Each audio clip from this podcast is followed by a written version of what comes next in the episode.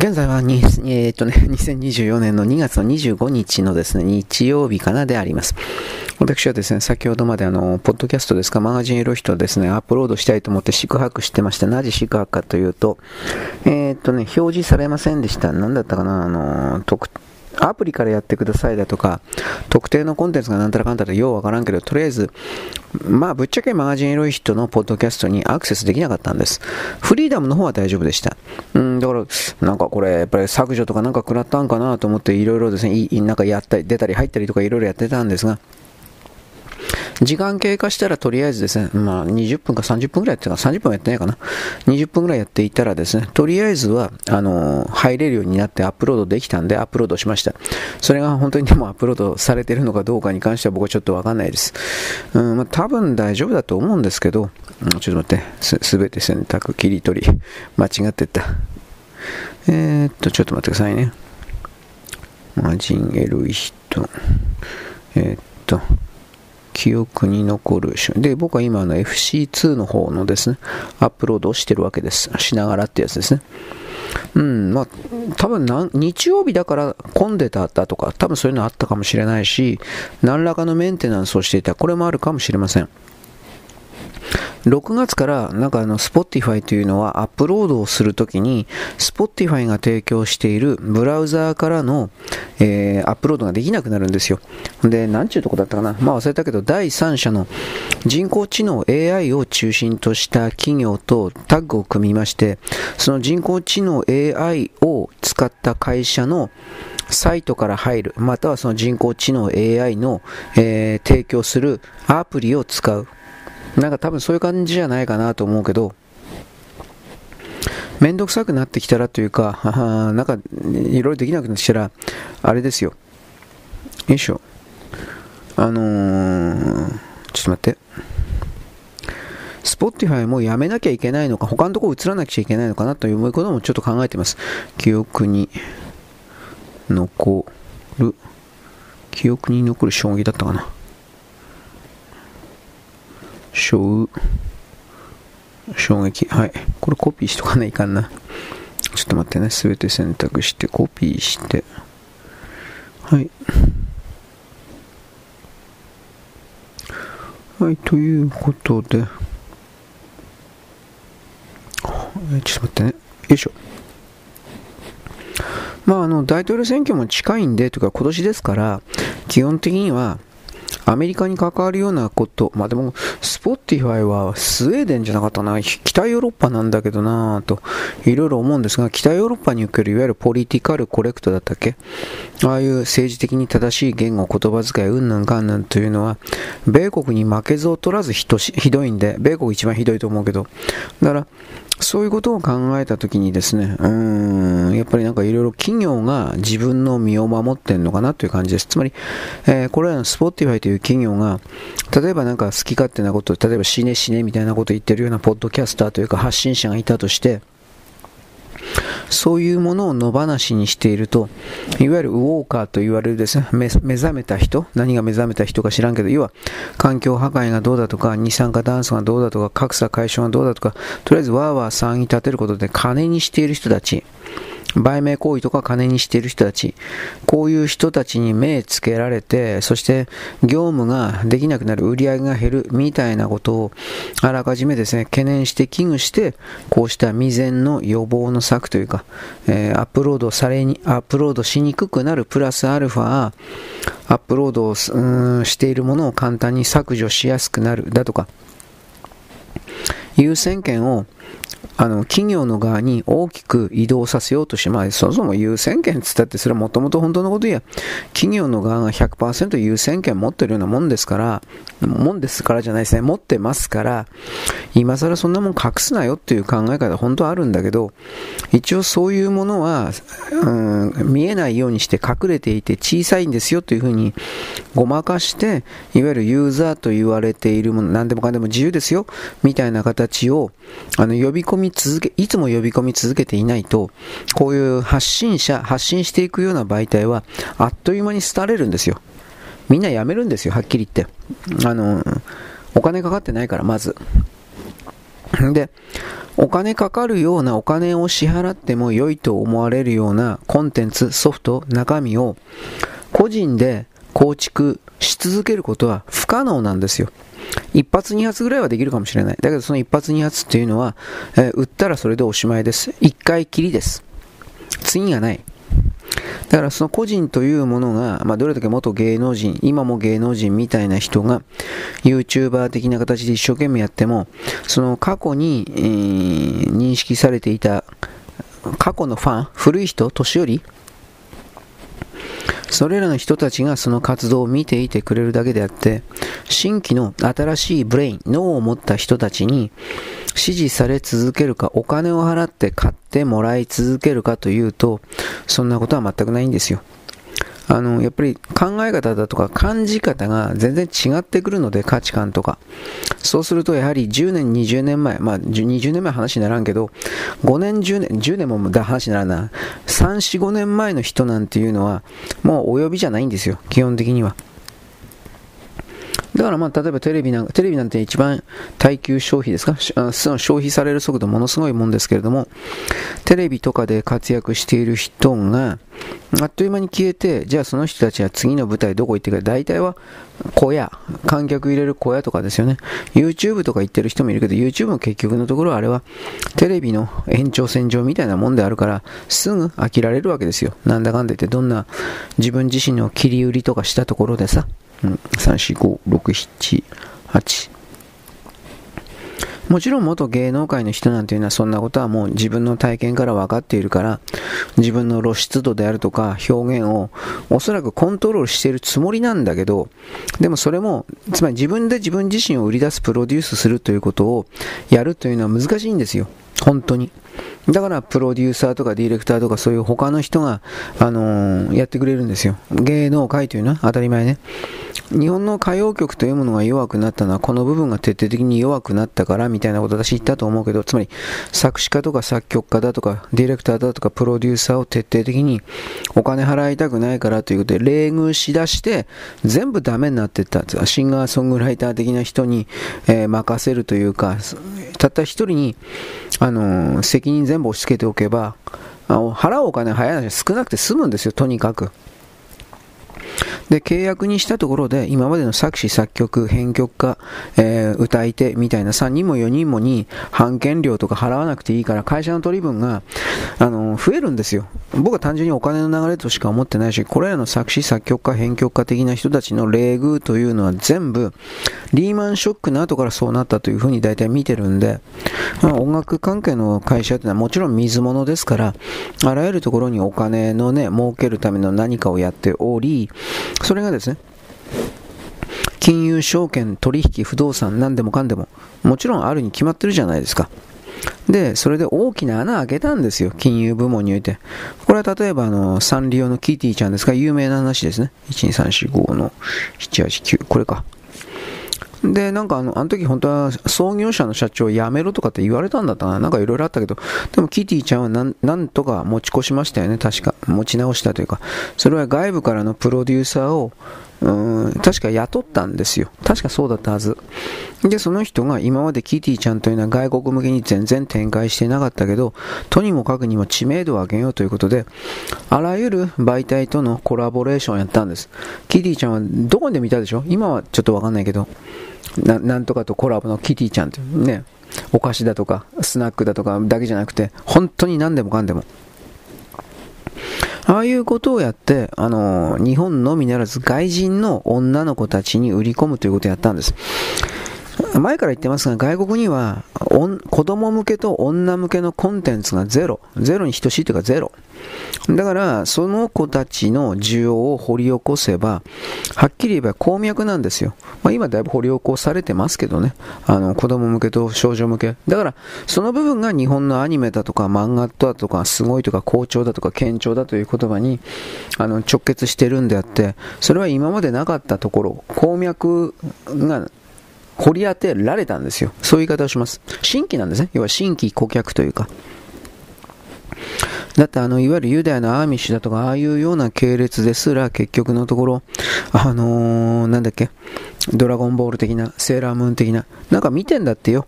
まあ自分の村では見て、見ることはできないんだろうけど、まあ多分そのアーミッシュの村的なものの外にいて、そしたらそうスマホ持ってるんですよ。村の中ではスマホ使えないけど、アーミッシュの場合は。だけれど、まあ隠しも、いや隠し持ってて持ってってもいいけど、電波届かんだろう と普通に思ったけど、まあまあいいです。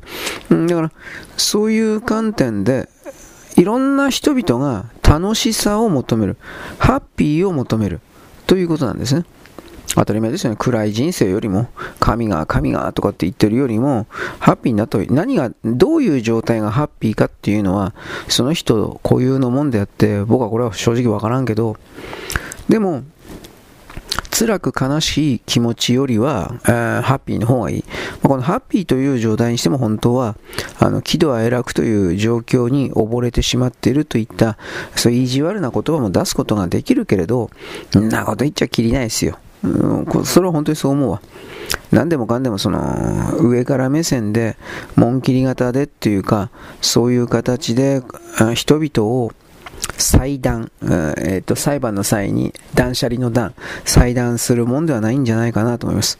なぜならば、どれだけ人のことを言いたなく罵っても、表現しても、それでも結局人があのあなたなる座標の発信者である批判をしている発信者であるあなたなる座標の言いなりには基本的にはならないしもう一つ言うんですが言いなりになったら困るのはあなたじゃないですかということなんですよでその言いなりになる人に対してあなた責任取れるんですか？その人の人生に対して。これこれこれこのように生きなさい。これこれこのように生きるのが正しいんですよ。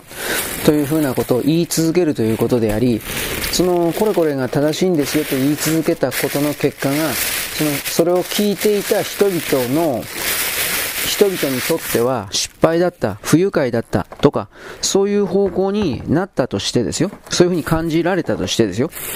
つまりそれは結果としてあなたなる人のアドバイスとか言葉が失敗したということになるわけです。いうことを聞いたのにハッピーになれなかったみたいな。で、その状況において、それらを聞いた人が、えー、責任取れみたいなことを言ったときに、責任取れるんですか？なんです。取れないでしょ？まあ、もちろんそんなもん取れるわけ、最初から取れるわけないから突っぱねときゃいいんだし、あの、そんなもん誰が俺に従えって言ったよ。って言えばそれとおしまいです。本当のことや、だからそういう外からの言葉を何の検証もなく、ただ従っているだけの、コピーしているだけの人々というものに相当の責任があるんだけど、まあ、言ってる人の責任もちょっとあるのかな。俺この辺は正直わかんないわ。ぜぜひというか、うん、どちらをも思いっきりその、ちょっと待って。批判することもできないし、叩くこともできないというか、そういう立場ですよね。まあ、これは置いといて。そういうことなんで、私はですね、えー、っと、なんだっけ、あ、ちょっと待って。はい。私はね、今、あの、ホームズさんの方にいきなりもう入ってたんで、えー、っと、マガジンエロい人フリーダムじゃなくて、ただのマガジンエロい人の方ですか。これがまあとにかく、うん、アップロードできてよかったなという風な感じで、今度は今だからその、えー、ホームズさんをやってるということです。FC ツアーも終わってんですね、実は。いちいちそんなもん報告せんよんだ終わりましたんで、次に何に行きます。たまに言うことあるけど、いつも言わんって、めんどくせえから。はい、ということで、えーと、あとはですね、あのー、ツイッターか。ツイッターもですね、えー、ほなんていうか、更新したんですが、私昨日軍歌をやりました。軍歌なんか誰一人見ねえだろうと思ったけど、だいたいいつもと同じ10人か15人前後の、見た人では、見たというわけじゃありません。10人か15人前後の誰かのツイートの窓に表示されたという表あの結果だけ出てました。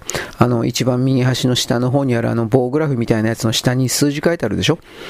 あの数字が、あれは見られたという意味じゃなくて、その人のタイムラインに表示されたというふうに僕はこれ見てる、見てなくても、その人のタイムラインに表示されたらそんだけの数字が出るんですよ。で、まあその数字が10人から10人、15人前後というふうに出たんで、まあ、結局、ひどい時はね、本当に1人とか2人とか0だとかあるんですよ。で、軍歌だからそんなもん誰も見ねえよなと思いつつもやったんです。まあ日本人はですね、結局その軍歌っていうものに関してアレルギーや軍靴がとかってやってですね、聞いたことすらないようなバカが多すぎるんで、知恵遅れ多いんで、まず聞けと。まず知ってからなんか言えないんじゃないっていうことと、その知るという時の態度にしても、最初から左のウォーカーでしたっけ？左の人みたいに、あの、もう軍靴がっていうことを最初からもう準備して用意しておいて、さあ、さあ聞かせてもらおうかみたいな。それではダメなんですよ。本当にそう思うんだけど、中立に、物事を中立に捉えるということができてない。うん、まあなんか、間違ってるとか悪いとかね、そんなことばっかり言ってるけど、うちだとかね、俺うちだとか、なんだ態度悪い、態度でけえのが、町だとか、町だとかうちだとか、なんだあなたら態度でけえんかなと思うけど、宮台とか、この間捕まりましたね。うん、エロいことをね、しちゃって、え63回読んで、チンチンよくすごすごいな、チン、そんな二十歳の女に63回読んで、チンチン立って何回もやったんですか？どうですか？どうですか？どうですか？眉を潜めましたか？こんなことばっかり言ってますね、私。まあいいです。あのー、そういうことでですね、なんだろうね。ちょっと待って。軍歌なんかとりあえず聞いてないと思ってたけど、あれをとにかくあの当時の当たり前なんですけど、戦争中の時代にも普通の人は自分の身に起きた大きな運命に逆らうことができできないでしょうね。逆らうことができず、だだだが、それに入って、その運命の中に入って戦っていかなければ、自分たちが本当に奴隷になるという強い覚悟というか危機感があって、みんなやっぱり戦ってたんです。それを言うとこの左側にして、騙されてたんだとか。でもお前が、あなたが、その、戦後の戦時の世界にいて、それ言えたかったら多分絶対言えなかったと思いますよ。今のこの平和日本と言われている完全に保障されている、完全でもないけど、保障されている国家安全保障、国家安全の、国家安全体制国家安全保障が、え、っとね、守られている体制の中でしかそんなかっこいいこと言えないんですよ。だからそんな状況の自分であるということに一切気づこうとせずに人だけを批判するような、そんな、それはあなた卑怯ですよ、というふうに思うけど、そんな卑怯なだけの自分で言ってはいけないんじゃないかなと、これを思います。はい。まあ何言ったって左の人は変わらんけどね。ウォーク。ウォークっていうことは、そういやあったな。これラマスワミが言ったんだろう、確かウォークって。目覚めた人、なんか目覚めてんの？知らんけど、朝立ちしたんですか？大変ですね。あ僕は、気持ちは僕は男だから分かりますよ。ね。ね、一発抜こうにもね、おしっこの方したいんですよ。僕、よくわかりますよ、その悩みは。ね、で、どうですか？眉を潜めましたか？潜めてもいいけど、あなた女だからわからないよね。僕の方が優位性高いんですよ。女にはわかんねえんだよ。だからあなたはだから女性差別うるせえ。朝立ちのことを女にね、とやかく言われたがねえんだよ、お前。これマジで。どうですか？眉を潜めましたか？ちょっと言い方を変えてみました。まあいいです。まあそういうわけなので、いろいろとですね、戦争の軍歌をやったんですが、結局そのことによって誰も聞かんというふうに思ったら、まあいつもと同じような形の数字が出たので、で、こっからなんですが、ああ、みんな興味があるんだな、みたいなことは僕は出しません。えー、僕は何か言いますよ。ああ、みんな惰性で見てんだなと。なんとなく見てんだな。その通りです。ツイッターなんかを真剣に見て、うん、ためになったよ。こんなバカいるかいや、いるかもしれんけど、まあ分からんけどね。そうそういう人もいるかもしれんけど大体は毎日のルーチンワークであそういえばツイッター見てなかったな。見ておこう。こんなもんですよ。それが僕はダメだと言いません。人間なんてそんなもんだから。だだだ人間なんてララララなんだかこんな歌じゃなかったっけ？ジャスラックやばいけど。どな何の歌だったかな？これ忘れちゃったけどさ。まあそういうことでですね、戦争。で、今日は置いといて、です、軍歌やったんで、何しようかなと。なんかちょっとやりづれえなと。軍歌の後に、なんか、恋愛中毒の女どもの歌とかやるのもね、うん、どうかなと思っていろいろ悩んでたんですが、ふと佐野元春が浮いたんで佐野元春しました。何にも考えてないです。佐野元春。最高ですよ。最高かな。いや、俺あんま佐野元春好きでも嫌いでもないんだけど、1980年代、80年ちょうどぐらいの人ですよね、佐野元春って。あの、あ活躍した売れ出した時期か。売れ出した時期というのは。ライブの人だったらしいんだけどね、最初は。そんなすごいライブパフォーマンス、動画とか見る限りにおいてあれだけで十分だったと思うけど、そんなすごい人だと俺は思えんのだけど、そんなこと言ったらきっと怒られるんだよね。声出てないからね、あの人。声が小さいというか、声の量とか言って声量って言うんですか？声量が小さいから、ライブでなんか飛んだり跳ねたりギター弾いたりしてるけど、なんかボソボソボソっと言ってるようにしか聞こえない。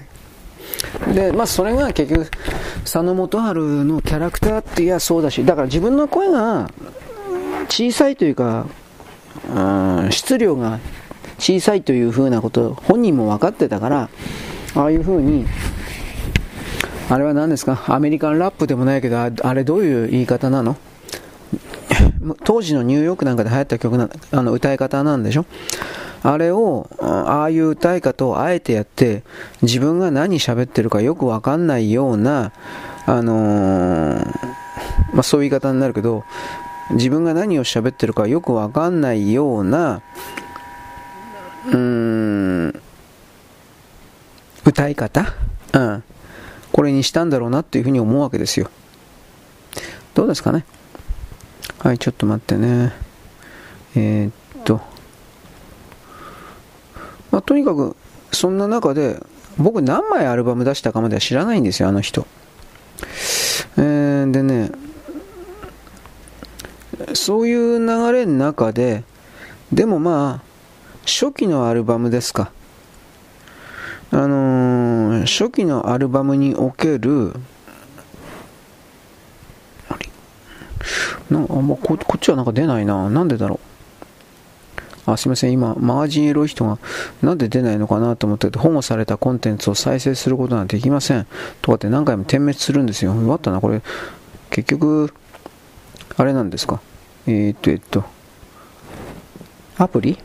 アプリ落とせっていうことなんでしょうか？俺、アプリ、あ、あいやいやね、あの、あれなんですよ。サイズでかいから、うん、アプリのサイズでかいから、あの、スポッティファイな、あれ、入れたくないんですよ、正直言うけど。はい。えー、っとね。まあいいや。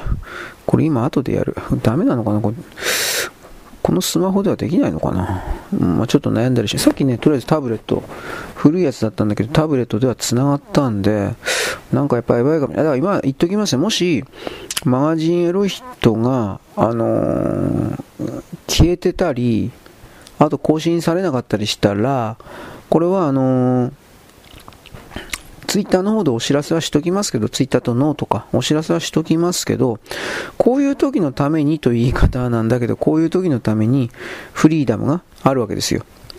ね、えー、なんだっけ、もう映画忘れたあのタイトル。僕はとかうるせえ。なんかそ、そういうの。とりあえずフリーダムの方にやっときますねっていうことですよ。うん、えー、ってね。はいはいはい。今何やったんかな？ちょっと待って、今、文章のね、あれあれ、あ、これか。文章のですね、これ溜まってるからこれやっぱやっとかないかんな。というわけで、ちょっと待ってね。うん、で、えー、っとね、佐野元春さんですと。で、あのー、何枚目のアルバムか知らんけど、サムデーが入ってるアルバムでいいのか。うん。これがとにかく、むちゃくちゃ売れたんですよ。確か。だこれがファーストではないと思うんだけど、ファーストアルバムではないと思うんだけど、あのー、このサムデーの LP というか、か昔だから、このサムデーの LP を売ってから、佐野元春は人気絶頂だったんですよ、確か。あの、コンサートしても山ほど人入ってくるし、レコードも何出しても売れてたんですよ。でも、ニューヨーク行ったんですよ、確か。1年間の充電期間かなんかっていうことじゃなかったかなと思うんだけど、つまりそれは、普通の常識で考えたら佐野元春自身が自分の音楽に行き詰まりを感じてたんだろうなと僕は解釈します。これはわからんけどね。でも普通そうじゃないかな。だってレコード会社そんなもん許さんだろう。常識で。えー、ソニーか CBS ソニーか、まあ、ソニーですね。ソニーミュージック？今ソニーミュージックってなってたとしても昔違うからね。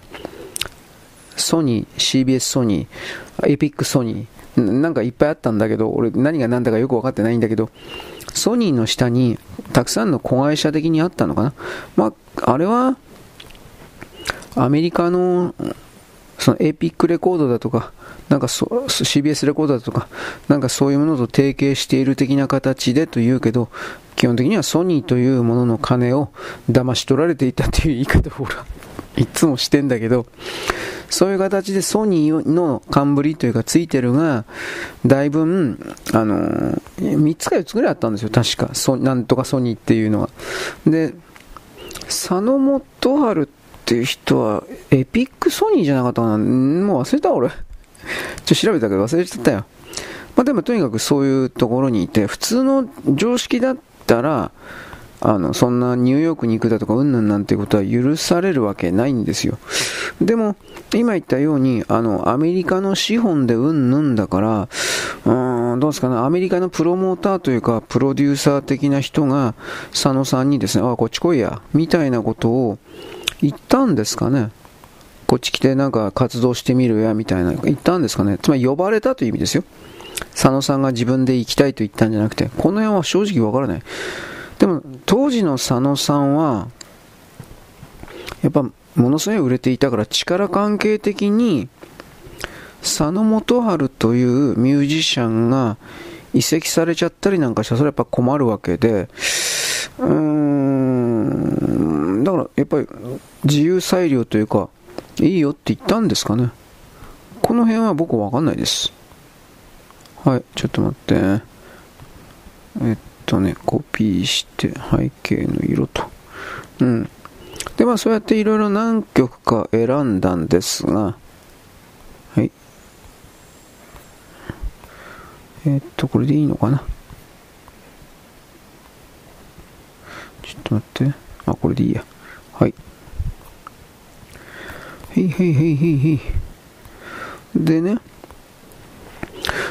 全部そのニューヨークに行く前のやつにしたんですよ。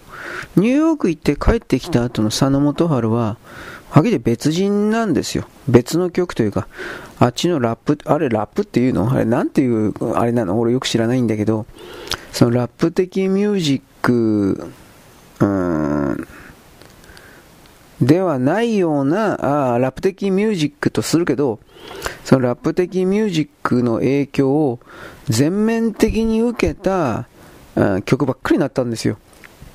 でそれがいいっていう人もいますよ。僕は否定しない。僕はどうとでも言えないけど、多分でも、多分でもという言い方だけど、その前期の方のという言い方か。前期の方の佐野の方が、佐野さんの方が、おそらく、うん、当時の昭和の人々の若者にはという表現を使うかな、にとっては、分かりやすかったんじゃないかなという気はしますね。うん。でもだからといって後期のやつがダメだというわけではないです。まあ基本的に僕はその音楽なんかに関しても全然分かってないからね。だからそそんな意味においては、あれでいいんだろうなっていう感じになりますね。あの、その後期にしたって。一応聞いたけどね、後期の佐野元春も。なんか、でもボソボソと早口で喋ってるだけにしか聞こえんかったんだよ。いや、もともと最初の時からあの人はそういう感じの歌い方だったから、さっきも言ったけど、もともとその、エネルギーというか、うん、エネルギーというか、何かが、声が、声が小さい人、小さい人かな、どうやいいのかわからないけど、そういう人だったんで、うんまあ、ああいう風な形でカバーするしかなかったんでしょう。だから、ライブとか見りゃわかるんですが、若い時のライブはっていう表現になりますが、いや、本当にギター持って、ギター本当に弾いてたかどうかわからんけど、ギター持って、飛んだり跳ねたりしてましたよ。うん。で、くるくる回ったりね。まあ、それは別にいいですよ。だから、そういう風なパフォーマンスをベースとして、自分の声の小ささというか、なんかいろいろをカバーしてらしたんだろうなという解釈を僕はします。で、それはダメだというわけじゃないです。何度も言うけど。売っていかなきゃいけないから。で、そのアーティストというか、楽曲を提供する人の何を見ているのか、どこを見ているのか、どれが良いと思ってお金を出そうとするのかっていうのは、最終的にはそれを見ている消費者の判断であって、第三者の僕みたいな門外漢で佐野元春のこと好きでも嫌いでもなくて、単純に価値的、中立的にあれを見るというふうなことをやってる人間からすれば、そうした、まあ、ある意味宗教的な一体感を求めているかの感じで、佐野元春の曲に接近しようとしているというか、一体化しようとしているか、というか、そういう人がいたとして、いや、いるんだけど、いたとして、だがそれを僕は、ダメじゃないかみたいなことは、まあ言えないわけですよ。言うつもりもないけど。うん、ちょっと待って。で、まあ、最終的に今日のそのツイートのですね、最後どうしようかと思ったんですが、順当ならサムデなんですよ。サムデ。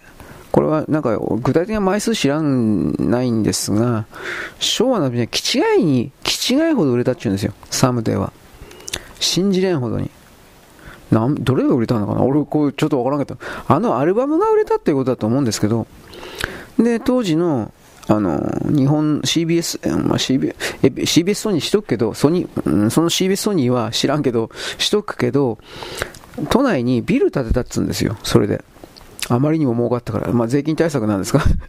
本当かな？ちょっとそれはそこまで来て俺なんかうさんくせえなと思って、ちょっとそれ嘘だろうと思ってるけど、まあそういう言葉が一応ありますということを言います。うん。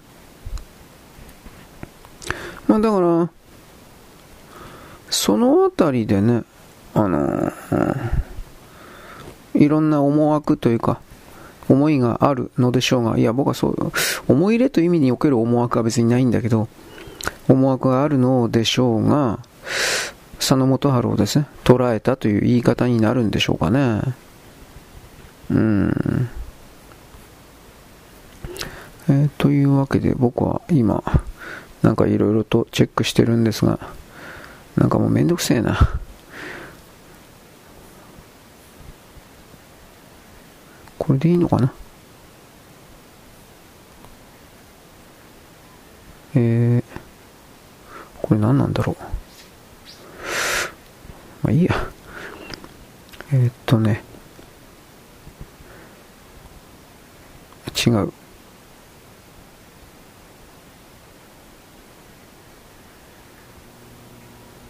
うん、今トリミングしてんだけどよくわかんねえ。あ、これでいいや、もうめんどくせえ。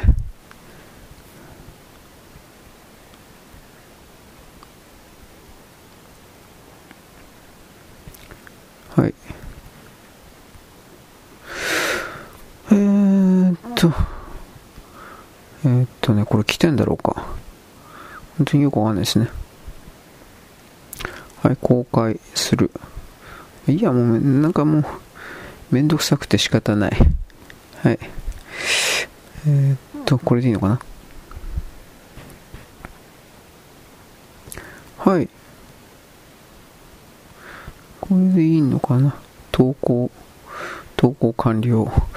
なんかようわからんな。未だに慣れとらん。はい。こ、まあ、これでよしとします。はい。まあいいです。ブツブツブツブツと言ってますね。危ないですね。まあそんなんで、とりあえずあのー、佐野元春さんの鳥は、最後は、僕は、これがまあ一番ベストだと思ったハッピーマンにしました。ハッピーマン。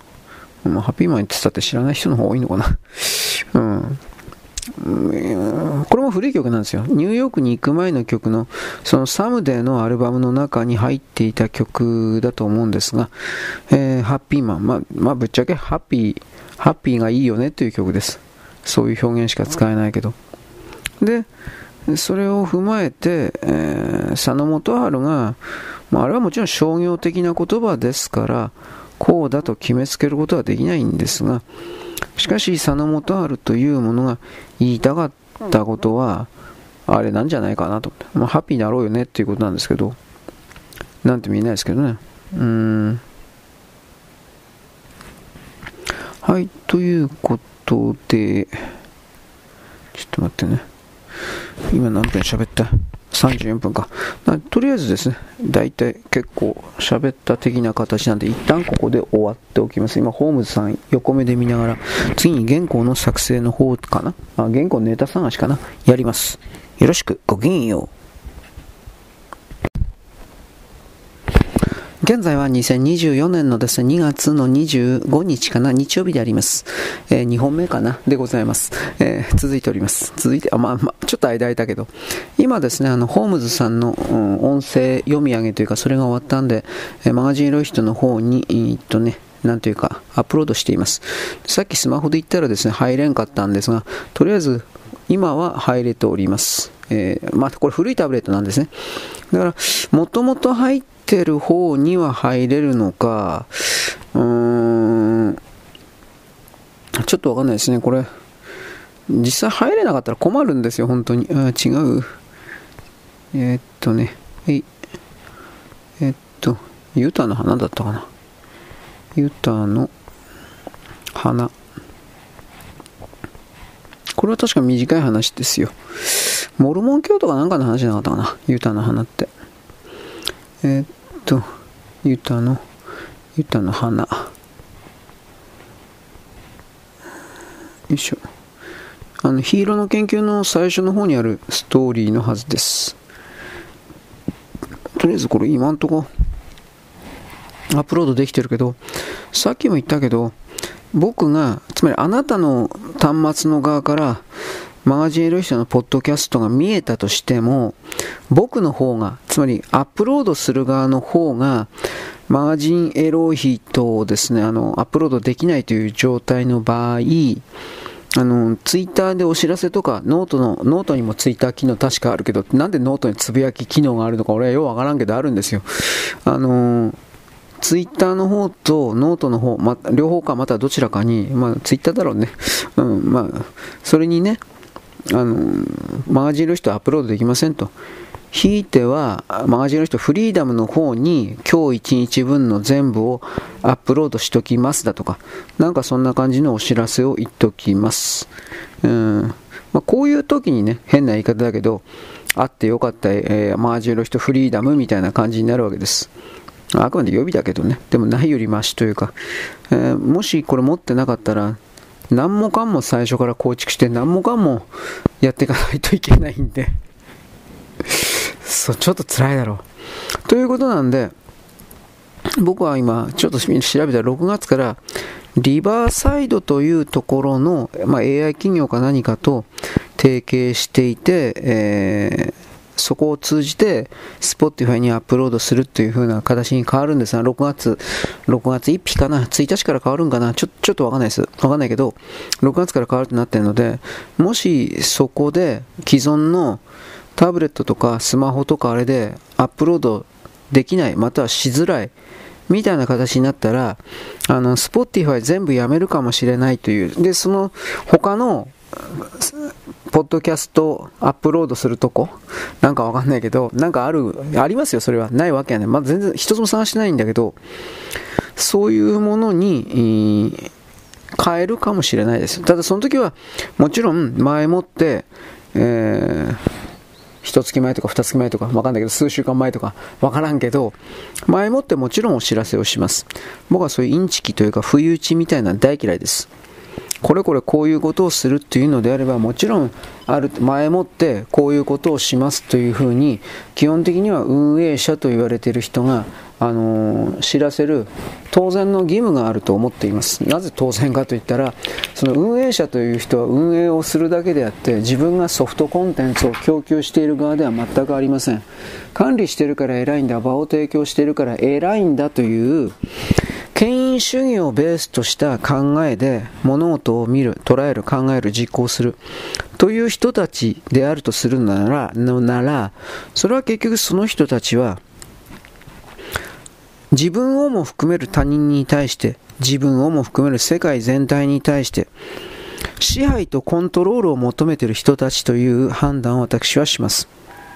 で、それが、あのー、人間世界にとって僕は非合理的な人たちという見方をするんですが、非合理的な人そのものでありますから、僕にとってはそういう人は。であるのなら、やはりそういう人にはついていけないとなります。人が人を拝んではならない。人が人を断じてはならない。まあ、僕はでも文章の中で何とかしなければならないのでとかで偉そうなこと言って、偉そうなじゃない、すいません。偉いことを言ってますが、俺偉いんだよ。いや、偉く、すいません、偉くないです。すいません、すいません。まあ言ってますが、えっと、これなんだっけ？あ、これか。ホームズさん、どこにアップロードすればいいのか分かんなかった。あ今、あとね、FC2 動画にアクセスしようとしてたんですが、どこに行きゃいいのか分かんなくなったんで、まあ、とりあえずですね、そういう風な感じで今、ホームズさんのアップロードします。今回は短いですよ。20分もあるかな ?20 分もないんじゃないかなと思うけど。えー、っとね、えー、ちょっと待って、これは、ホームズさん。えー、っと、ちょっと待って待って待って。どこ、あれ、あ、動画。場所わかんなくなるんですよ。はい、一時停止をしたんでよくわかんなくなりました。えー、まあとりあえず僕今ホームズさんのですね、アップロードの方に入って、まだやってないんですよ。今入ります。えー、ということでですね、何言えばいいかな。えー、米国の大統領、副大統領選挙、さっき言ったね。もう俺もさっき何喋ったか覚えてないんだよ、はっきり言って。うんまあこうでもう喋ったと思ったらアップロードしてアップロードしたと思ったら喋ったり文章書いたりなんか何やってか本当にもうぐっちゃぐちゃなんでそんな僕を責めるな。え？え？そんな僕を慰めてほしい。裸になって。え？ダメ？男はいいです。男脱がなくていいです。男の裸が見たくないんで。絶対に。絶対だ！いいか？絶対だ、まあ、男の裸が見たかね本当に。冗談抜きに。見たいのは女の裸。ね。あ、セクハラですか？どうですか？眉を潜めましたか？もうめんどくせえな、この言い方も。まあいいです。うん。まあ、あの、見たいのは裸と言いました僕はあの子供の女の子の裸見たくないです。あれは本当によくわからん、あの気持ちは。何考えてんのと思うけど。僕はあのパッツンパッツンの女の人の裸は見たいけど子供の裸は見たいとは全く思いません。何なんだろうね。うん。ちょっと僕はそういう人たちの心の形がちょっとわかんない。まあ、あれ心の形がやっぱ違うんでしょうね。人の形、心の形、魂の形、なんたらかんたら。なんかエヴァンゲリンにそんなようなタイトルあったような気するけど、覚えてないけど。人間の心の形というのは外から与えられておりますから、テンプレート、型、鋳型というものが、大体はその鋳型の通りにしか動かんというか、そうしたもんであります。で、それが僕は間違ってるだとか、そんなことも言えないし、言わんけどさ。えー、っと、ということで、ちょっと待ってね。えー、あ、これか。なんか次から次からだよ、問題は。うーんとね。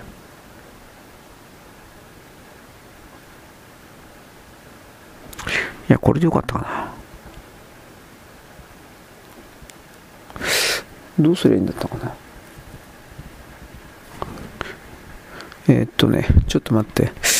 こっち側かな？なんかもうどうでもいいことでちょっと今いろいろと悩んでるんですが。うんうんうん。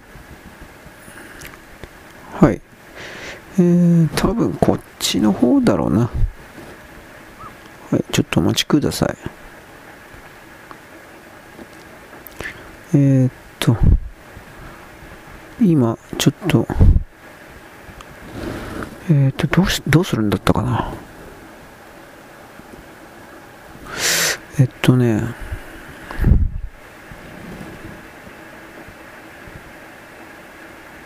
はいはいはいはい。わかったわかった。今、あ関係ないけど今、ヤフーの方からまたメール来たぞ、とっとと見とけという風なお知らせが来たんで見たら、なんかよくわからないのがいっぱい来てました。いっぱいというのは、えっとね、あのー、ちょ、ちょっと待ってね。マスターカードだったかな。あ、アメリカンエクスプレスか。あなたのアメリカンエクスプレスの、ななんだったかな、会員情報が漏れましただとか、なんかその、えっ、ー、とね、更新を、更新をしてくださいだとか、なんかそんな、俺はアメリカンエクスプレス持ってないんだけど、あなたにもよく来ますよね、アメックスだとか、アメックスだけじゃないけどね。だから、な、やっぱね、これ俺関係ないんだけど、ヤフーと LINE が合体してんでしょ、今。なんかそういうアナウンスが出てから以降、急になんかそうした変なメールが届いてんなと思うんですよ。で、結局それっていうのは、どう考えても、俺のメールアカウント、メールアドレス、バレてるとしか思えないんですよ。やめてくんないですかね、本当にそういうの。まあでもこれは、いわゆるメッセージアプリでしたっけ？いわゆる LINE とか使おうが何しようが、結局は同じことなんですよね、きっと。だから、このあたりをね、もっといい加減やめて、やめてく、やめてくださいみたいな、まあ、いろいろ思うわけです。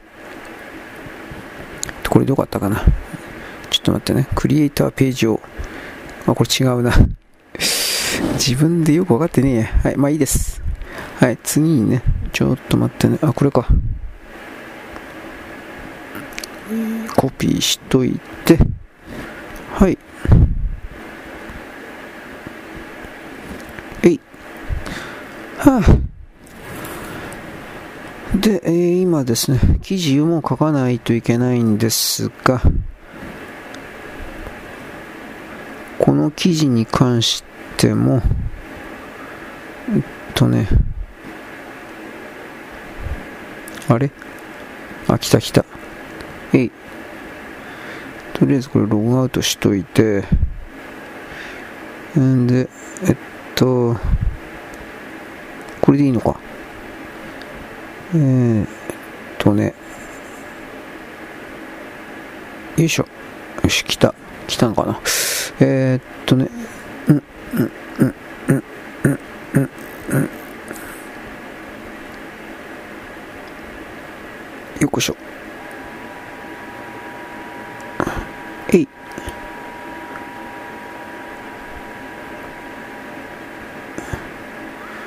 えー、っと、はい。うまいこと言ってんのかどこもわからんな。まあいいです。はい。ということでですね、えっ、と、今度は、これ何しないといけないのかな。あ、記事の、ちょっと待って。記事のネタ探しをしとかないといけないんですね。ちょっと待ってください。あ後ろでなんかボーボーボーシャーシャーシャーシャー言ってんのはお湯沸かしてるんですよ。うん。たださらにそれだけ。えー、っと、これでいいのかな。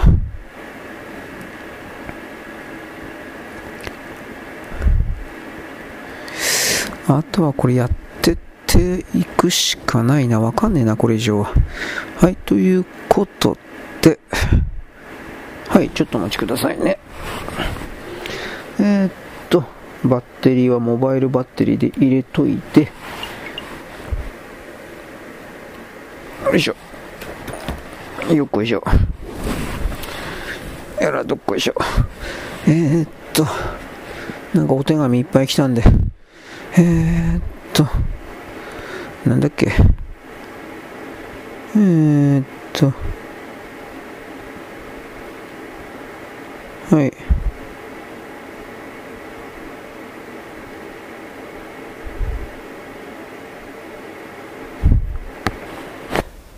はい。というわけでですね、僕はなんかようわからんけど、電池カバーのですね、これをですね、接着剤でくっつけてました。ただ、ちょっと、そっちの方がちょっと一生懸命だったんで、緩和球大です。はい、というわけで、えー、電池ケースもなんとかな治ったんで、とりあえず文章の策定を、原稿を作りたいと思います。ちょっと待ってね。ロシアとウクライナの戦争がおそらく今年の末には終わる。トランプ大統領が仮に誕生したとして、不正選挙がなければそうなるのだが、そうなったとして、あっという間に戦争は終わる。そしてロシアの国力は削られていないが、軍事力は削られた。しかしそれの回復には大体5年ぐらいで回復すると言われているので、5年後においては少なくとも3、4年前のロシアの状態に戻っている可能性が高い。そして中国の力はこれからさらにさらに経済的に落ちるので、今は大恐慌の真っ最中なので、中国はあわよくばロシアの全てを飲み込んで、自分が強大なモンゴル帝国の再来とでも言えるものをやろうとしていたが、その野望もついえることになる。これは実に良いことだと私は言い切る。その上で、しかし直近の1年、2年の間においては、アメリカを襲った、世界を襲った大恐慌、それよりもひどい状態がが中国の中に今現れているので、その最後の視線空としての戦争を仕掛ける可能性がある。台湾統一というのは毛沢東ですらできなかった。毛沢東がそれをやろうとしたが、日本の旧帝国軍人がこれを阻止した。だから、台湾を攻めると見せかけて、実は、ブータンを攻めて切り取ってしまうということすら、これからあり得る。ということを言う。だがさすがに中国は二正面作戦はやらない。やるとしたらどっちかだけとは思う。その状況下において、とにもかくにも中国はだんだんと自分で自分を追い込んでいるという言い方、これは間違っていないだろう。世界の臨界点はもうすぐだ。まだそこには到達していないが、本当に半分以上登ってきたという言い方をする。破壊の10年におけるその10年の最後の1年間が2024年だ。しかしその前後があるから、2025年、2026年における人類世界の混乱というものは、我々、現時点の我々の想像を超えるものになるであろうという言い方をする。一番言えるのは、人々がどんどんと死んでいくから、社会というものをそもそも成り立たせることができないというところから来る混乱だ。これは我々は想像も想定もしていなかった。だがそれが始まるのだ現実にというのが私の立っている立場なのである。はいはい。何がはいはいか知らんけど、まだ原稿作ってないんですよね。でもこれ、えー、っと、ちょっと待ってね。えーまあ、とりあえず、ウクライナの戦争に関してはトランプ大統領がどうなるか分かりませんけど、戦争は終わるでしょう。うん。でロシアに関しては国力は言うほど国力は減ってると思いません。軍事力は減ったけど。でその状況において、まあ、経済関係どうなるのかな。うん。まあ、プーチン大統領というあの見越しをずっと続けるんであればあの経済的大発展というのはちょっと考えにくいです。しかしそれでもロシア人はいいと思ってるのであればまあこれはですねあの死ぬというか滅びるとかそんなことはないでしょう。ロシアロシアの国家帝国のですねロシア国家の崩壊みたいなことはちょっと今のところ僕はあの想像できないんですが世界中の国々から人々が減っていくというか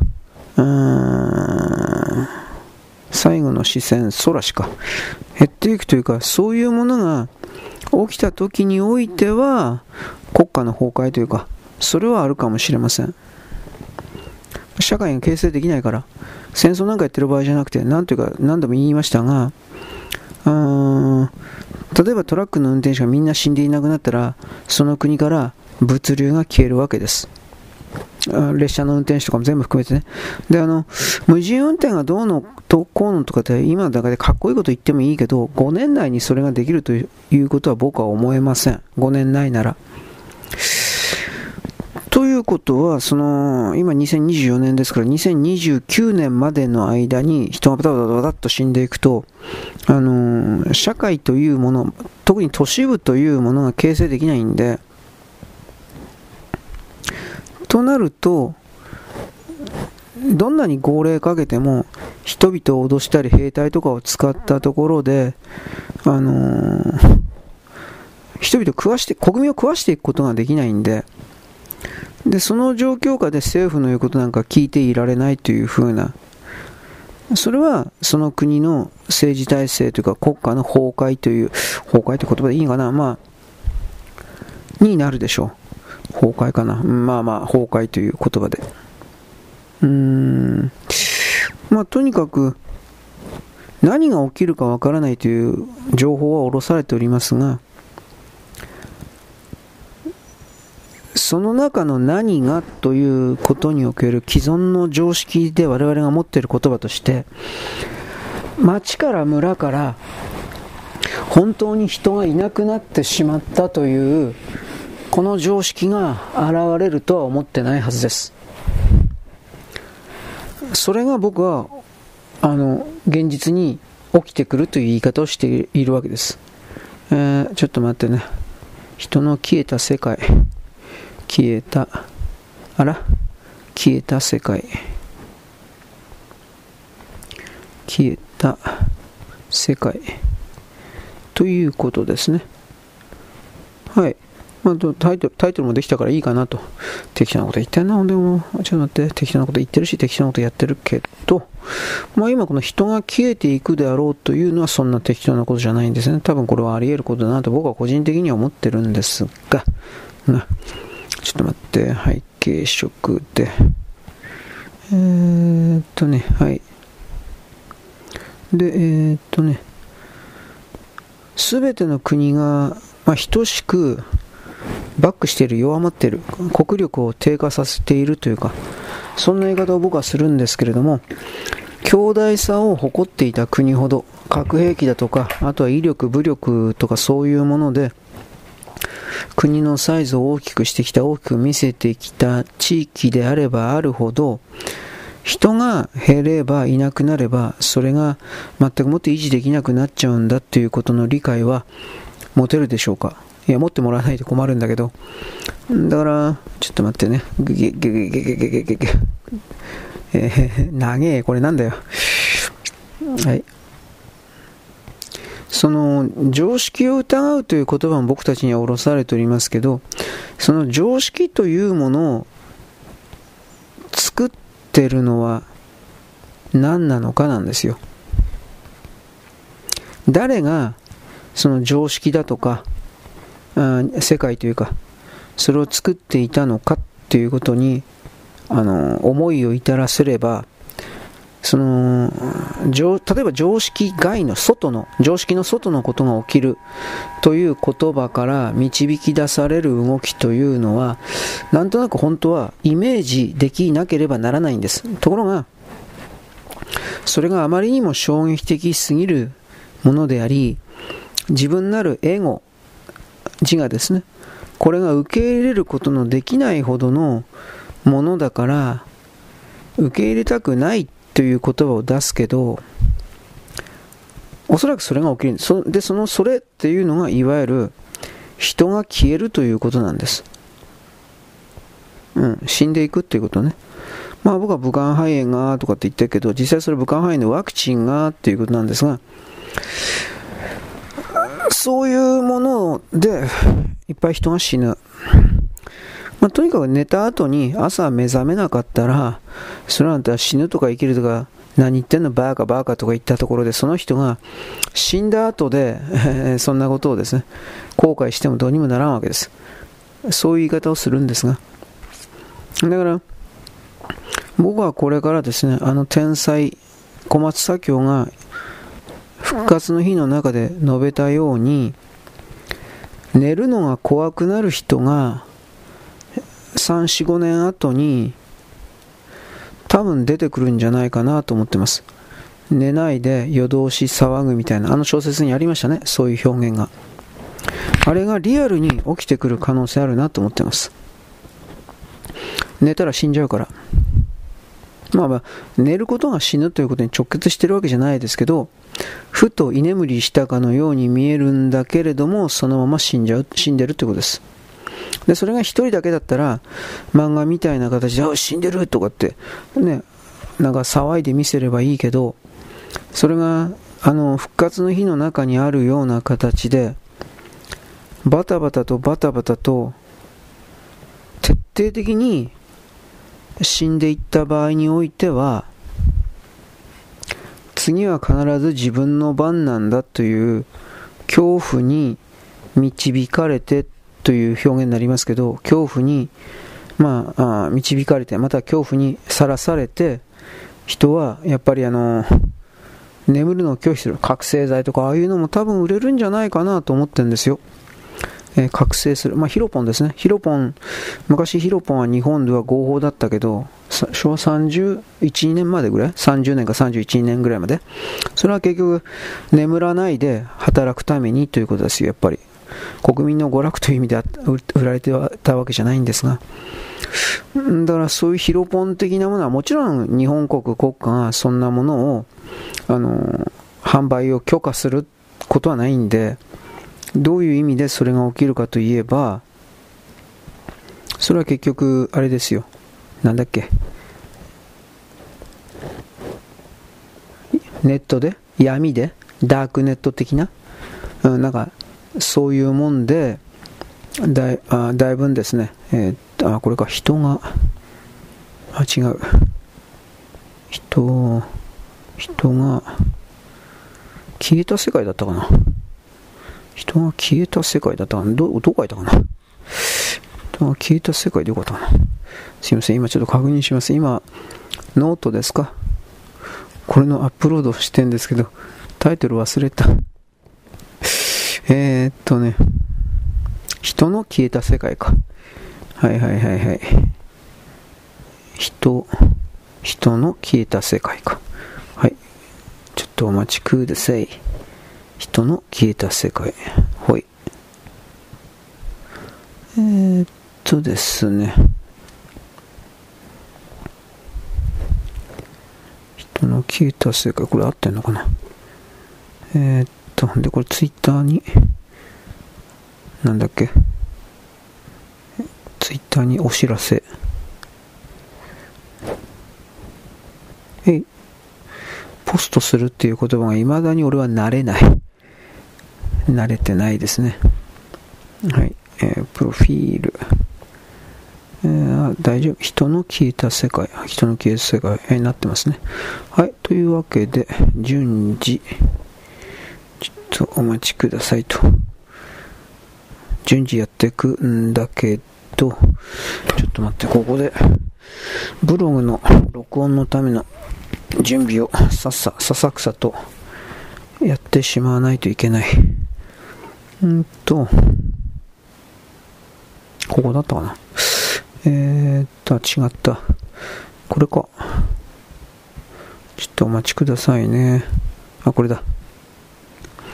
うん。で、何言ったんだっけ？ああ、そう、常識か。うん、中国はね、とりあえず、そういう形で、抑え、抑えると思いますよ、それは。習近平さん、それさすがに最初は。ただ、問題は、軍人勢力、各人民解放軍の下についている各地方の代表者、各地方の利益を代表するような人たちが、これ以上中央の習近平の言うことに従っていたら、自分たちは死んでしまうみたいな、そういう、う強い反発の気持ち、またま中国人では基本的には自分だけ生き残ることしか考えないんで、まあ力のある人、お金のある人はもちろんすぐ逃げるんですよ。もう逃げてると思います。国外にね。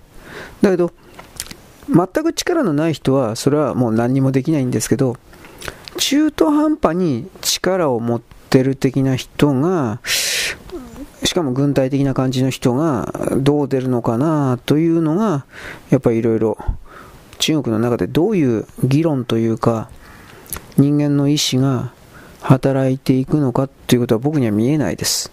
はっきり言いますけど。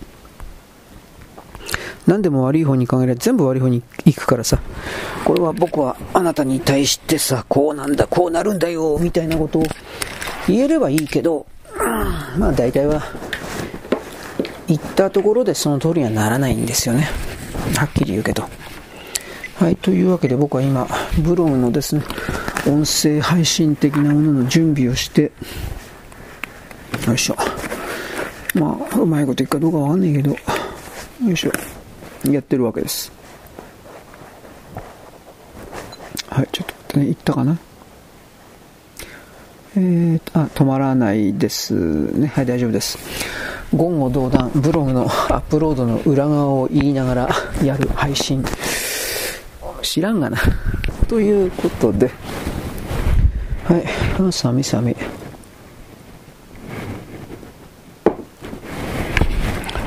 えー、っと、で、今、ブログのアップロード的なことに入ったんで、今度は残りのアップロードしてないやつをアップロードしないといけないですねと。独り言でブツブツ言ってますね。やばいですね。自分で言うのなんだけど。えー、どこまで行ったっけ？何やったんだったっけ？人の消えた世界。これまあ、これでいいですね。マージンエロい人だったかな？これでいいのかな？はい。よいしょ。というわけで、順番にやっていっております。うん。まあ、この人の消えた世界的なものっていうのは具体的に何をイメージすればいいかというとですね、ポツンと一軒家ってあるでしょ？知らないですか？そういう番組あるんですけど、人の消えた世界だったっけ？人の消えた世界。はいし。ポツンと一軒家という番組は大体その山の中に本当に一軒だけ家があって、そもそもなんでこんなところ住んでんのかなとは思うけど、まあ昔から住んでるから、半分ぐらい自給自足ができてるからっていう言い方になるんだろうけど、ね、まあ一応でも町と完全にね、接続されてる、あ切り離されてるわけではないから、ふもとの町とかと完全に切り離されてるわけではないから、とりあえずは、なんとかなってるっていう言い方になるんでしょうけど、それらの番組の中で人々が、えー、人が消えた世界か。あれれれれ。人、人のか、人の消えた世界か。まあ、それらの中で、まあ、大体おじいちゃんおばあちゃんなんだけど、住んでるのは。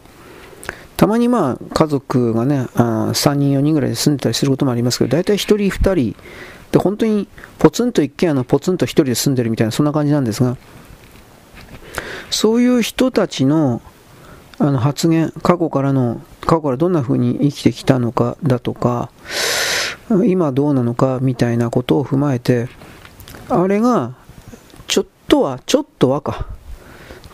あくまでちょっとなんですけど、ちょっとは参考になるんじゃないかなと思います。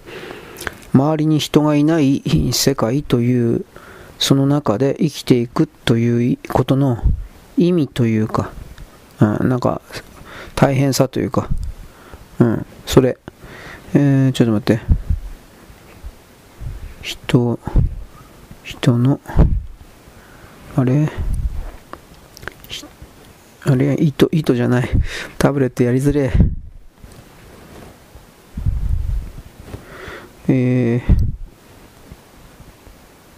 人の消えた世界。よし。よいしょ。はい、ということなんですね。まあ、ポツンと一軒家のこと言いましたけど、僕はいつもじゃないけど、やっぱ3分4分見ることはあります。で、本当に、なんでこんなとこに人が住んでるのかなとか、そういうこともまあ、そんなもん考えたってね、どうにか何かがなるわけじゃないんだけど、考えたりはしますよ、それは。えー、っとね、えー、次のエピソード、人の消えた世界か。えー、人の消えた、あら？消えた世界。ほい。よいしょ。はい。へえ。これでいいのかな？これ全部やったんかな？これ。はい。えー、多分これでやってるっぽいので、うんうん。いいのかな？はいや。やったということにしておきます。ということなんでね、うんと、中国の暴発的なものに関しては、確実に日本のメディアとかは、中国から広告だとか商売だとかもらってんので、新聞メディアとかうんぬんは広告収入でね、中国の資本が入ったような企業からのお金をもらってんので、少なくとも1年、2年、2年持つかな、1年、まあ、今年1年に関しては、そういうことに該当する言葉は一切出してこないと思います。ただ、それが、あのー、2年を超えると中国の企業はそれらの外資、日本に進出していたそれら全てからおそらく消えていくので、撤収していくので、だいぶ撤収するので、それらの中国の連中の言うことなんか聞いてる場合じゃないっていうか、多分全体がそんな方向に移動するんじゃないかなと僕は実は睨んでおります。これは言い過ぎじゃなくて、日本のバブルが弾けた時に、日本の資本が世界中からバック、逃げていったからです。うん。これと同じことが間違いなく中国が中国で起きるというか中国がそれから起こしていくだろうなというふうに見ているわけです。はい、そんなわけで僕は今記事策定じゃないから、えー、今度はニュース人類の方をやります。よろしく、ごきげんよう。はい、現在はですね、2024年の2月の25日のえー、日曜日です。私今ニュース人類終わったんで、次々とですね、サクサクとですね、アップロードしないといけないということでやってますが、インターネットに接続されておりませんと出ました。えー、あ、そっか、あのー、なんだっけ、スクリーンレコーダーとかっていうのを働かせているときに、Wi-Fi も同時に働かせているとですね、えー、スクリーンレコーダー単独でもなんか頭痛くなるんですが、Wi-Fi プラスでですね、なんか多分データどっかに飛ばしてんじゃねえかなと疑っているんですけれど、余計に頭痛くなるんで、えっと、これをですね、切っているわけです、パッツリと。まあ、人によってですね、これは僕は体弱いんで、えー、やっぱそういう電磁波的なものを含まれてですね、えー、まあ、自分の身を守るというか、そういうことでございます。で、今、え、マガジンの人、これはフリーダムの方ですか？やっております。アップロードですね。えー、っと、これなんだっけ？ニュース人類でいいんだったっけ？何だったかな？えー、ちょっと待ってね。えーえー、ニュースの、人類の、えっと、ちょっとお待ちください。えっと、人の消えた世界か。人の消えた世界。よし。で、えす、べて選択してコピーして、はい。貼り付けといて、今すぐのいいえの、いいえですね。で、アップロード終わったんで、プレビュー成功。まあ、ようわからんけど、プレビュー生成、とっととやってくれって感じだけど、こういうなかなかいかないんだな、これがまたね。えー、っとです。あ、来た来た。プレビュー準備。公開する。はい。はい、次。次でこれ FC2 でよかったけどね、ちょっと待ってね。はい、えほ。よいしょ。ということで、えあれれ。人の消えた世界。えー、っと、これか。よいしょ。まあ、中国は今言った通りですね、あの世界における謀略機関の手を活発化させる。世界中から何者か何かを奪う。公金を奪う。お金を奪う。PCR 検査の時に、まあ、孫正義であるとか、あとなんだっけ、上様だったっけ上って何とかいたんでしょ？あいつ明確に中国なんだろう。つまり、PCR 検査関係における詐欺師たちに中国人勢力が山ほどいたっていうのは、最初から分かっていたことだから、まあ、なんだろうね。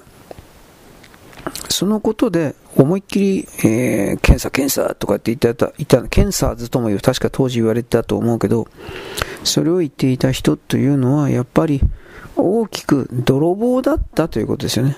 まあ、これ311の時に復興復興支援がどうのこうのという時も、徹底的にそうした泥棒がいっぱいいたけどさ、全部公金、公の金、泥棒目当てなんですよ。この日本の世界においてはそんなことだけを考えて生きてるやつがいっぱいいるんですよ。で、それらが大体は日本人ではなく中間なんですよ。そのうちにクルドだとかなんかいろいろ出てくるんじゃないですか。だから、それをですね、何としても、うーん、無効化というか、ゼロにしないことには始まらないということを言うんですよ。はい、えー、これでいいのかな？許可。はい。でなければ僕たち日本人の我々日本人から集めた税金が我々自身で使えなくなるわけです。だからさっき言ったように僕の川口のクルド人解体業の社長とかが、だいたい100億ぐらい、うん、100億ぐらいの企業なのかな？会社やってて、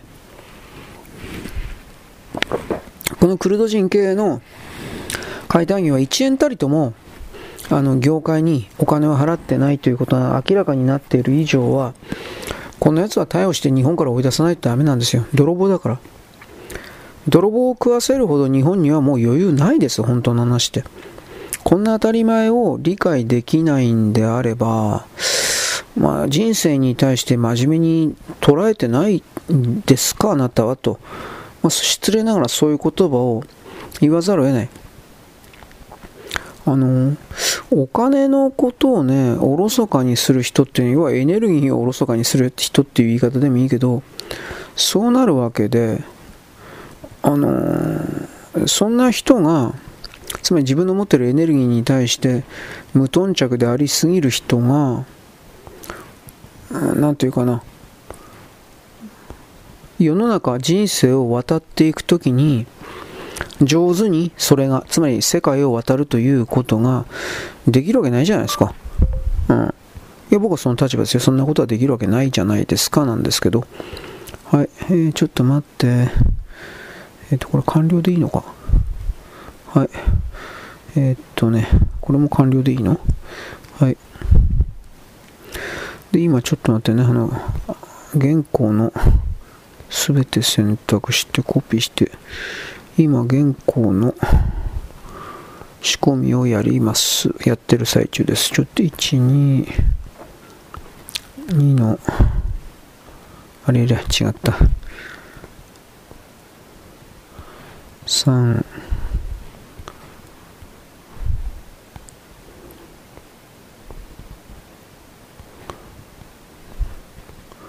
えー、っと5、5つ目かな。5つか6個でいい、5、6個でいいのかな。ちょっと待ってね。はい。で、えー、っと、よいしょ。ちょ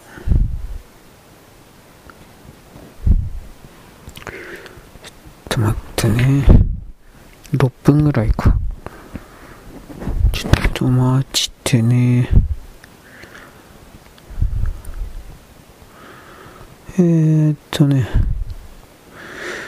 森山文科省の奥さんに突撃取材を敢行した記者、正論連打でめった打ちされて撃退される。こんなもどうでもいいって感じだな。はい。日本の半導体の底力？うん、まあこれ、これ昨日言いましたね。ファウンドリー完成したどうのこうの。うん。まあ韓国なんかどうでもいいな。韓国はどう悩もうがそんなもんどうでもいいな。うん。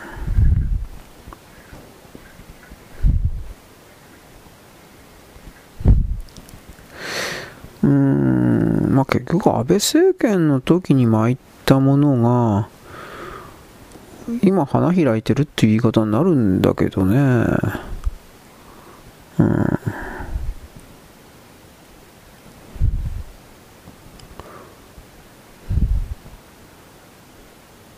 はい。まあいいです。この彼らの傲慢が、半導体において彼らがですね、なんか自分たちが一番的なことやってるけど、あっという間に落ちるでしょ。だって昔の日本が日米半導体協定を無理やりその握らされる締結される前においては世界中の半導体の6割7割かもっと多くですねあの日本に、えー、NEC だとかね含めるいっぱいのそれがですね世界中の半導体を一手に作っていたわけでうん、だから、そのあたりがね、うん。エヴァンゲリオン、何これ？えー、っとですね、ああ、これか。どういうことやねん。サイバーセキュリティ監視システム。ゲームにしか見えない。いや、別にこんなゲームじゃないから別にこれでもいいんじゃないかなと思うんだけど。視覚効果的に分かりやすくしたっていうことなんじゃないかな。まあいいです。これ本当にどうでもいいあれだな。ゲーム的に見えるっていうだけのことの記事なんですけど、うん。えー、っとね、中国の貨物船が橋に激突、橋真っ二つ。あ、本当だ。CNN、真っ二つによって橋の下に停止した貨物船。これ何をどうしたら真っ二つなんの？えーん、環境の部分が、えー、橋には構造上の懸念があって補強工事は延期されていた。あー、これは、橋、橋の方に問題あったんじゃないかな、船じゃなくて。ブリッジの方にね。これもどうでもよさそうですね。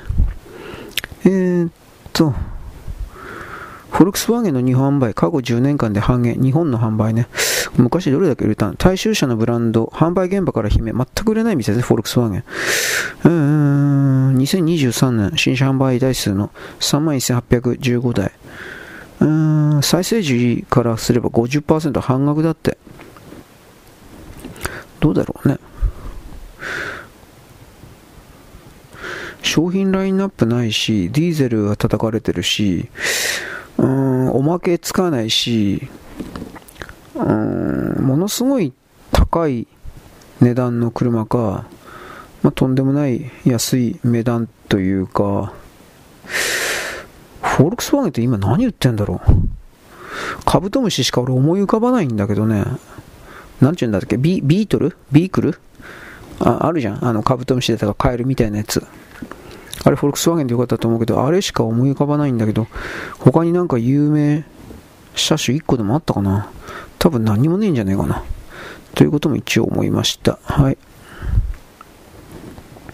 まあ外車はダメだろ。単純に日本では。うん、というわけで、えー、っとね、球場歯車、これは前に言ったような気するな。えー、っとね、夜遊び夜遊びってあのアニメの人か。自分初、アメリカ単独チケット、チケット30分で即完売。これは転売屋がいっぱいいるだろう。うん小説音楽にするユニット、夜遊び。アメリカ単独チケット即販売。これはどうなんですかね？この、本当ね、キャパシティ小さいんじゃないかな。ほとんどがアニメファンで小さい箱だからじゃないかな。うん。多分アニメ効果だような気がします。あんまりこれちょっと過剰に捉えるのは危険じゃないかな。この夜遊びとやらの人気にしても、そんなには続かないんじゃないかなという気はしますけどね。うん、うん。これはまた嫌がらせですか ?EU が EU への日本酒の輸出の禁止をする検討。なんででしょうかね。あ現地で瓶を洗って再利用するのは難しい日本酒は禁止の輸出の対象になると。うん、ワインとかウイスキーはまだ、これやると地元メーカーの打撃が大きいから、輸入品の日本酒は、まあこれはっきり言えば日本酒潰しですよね。ハイブリッドと同じことやってるわけですね。まあ紙パックでやれんじゃないですか。本当は。アルミ使ってるやつはダメらしいんだけど。うーん。まあ、結局瓶の再利用の問題だったら世界中の酒が本当は対象にならなきゃいけないけど、ワインとあのウイスキーとかワインを入れると、地元のあの欧州のウイスキー、ワイン、スコッチとか、そんなもの作ってる会社いっぱいあるんで、地元がひどい目に遭うから、だからこれはあのハイブリッド潰しの時と全く同じ構造ですよ。自分さえ良ければそれでいいというやつです。で、あの競争はしないという。うん。えー、猛獣に恐れたどうのこうの。何これリメイク版ボルテス5の成功に気を良くしたフィリピン予想外の新作制作に乗り出した。東証ダイモス、本当かよマジかよ。いや、まあ別にいいけど。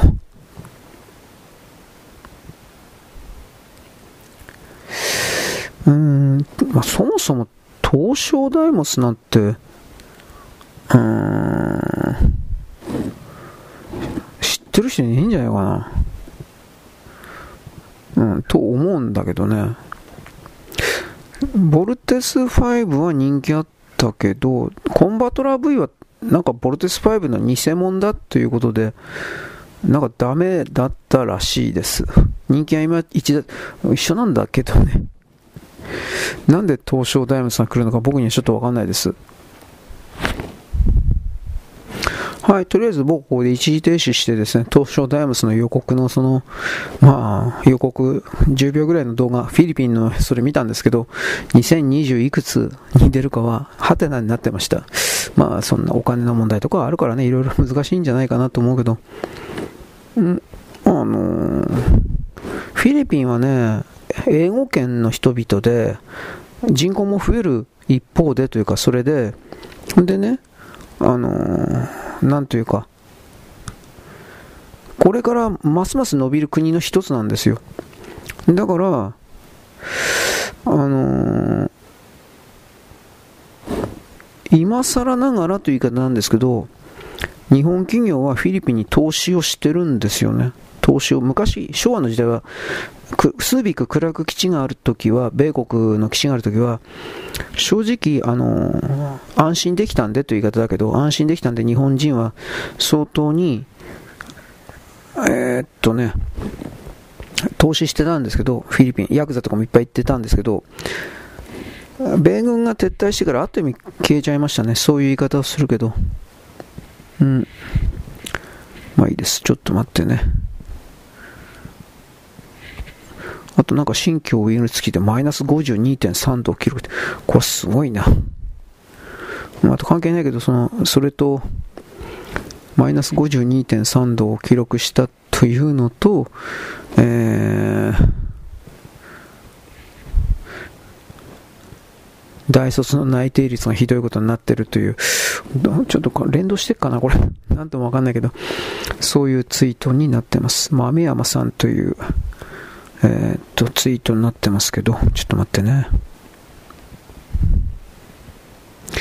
まあ、日本はやっぱり、まあこれ、でも世界中の国がもう少子高齢化に行くから、今の日本だけ見てどうこうというふうに煽るマスコミのね、そういうマスコミ人々の言葉聞いてもしょうがないんだけど、よいしょ。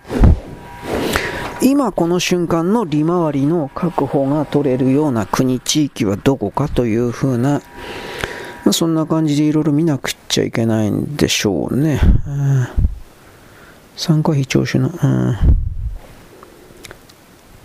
電動、電動バイクが燃えた。これいつものことだろうと思うけど。うん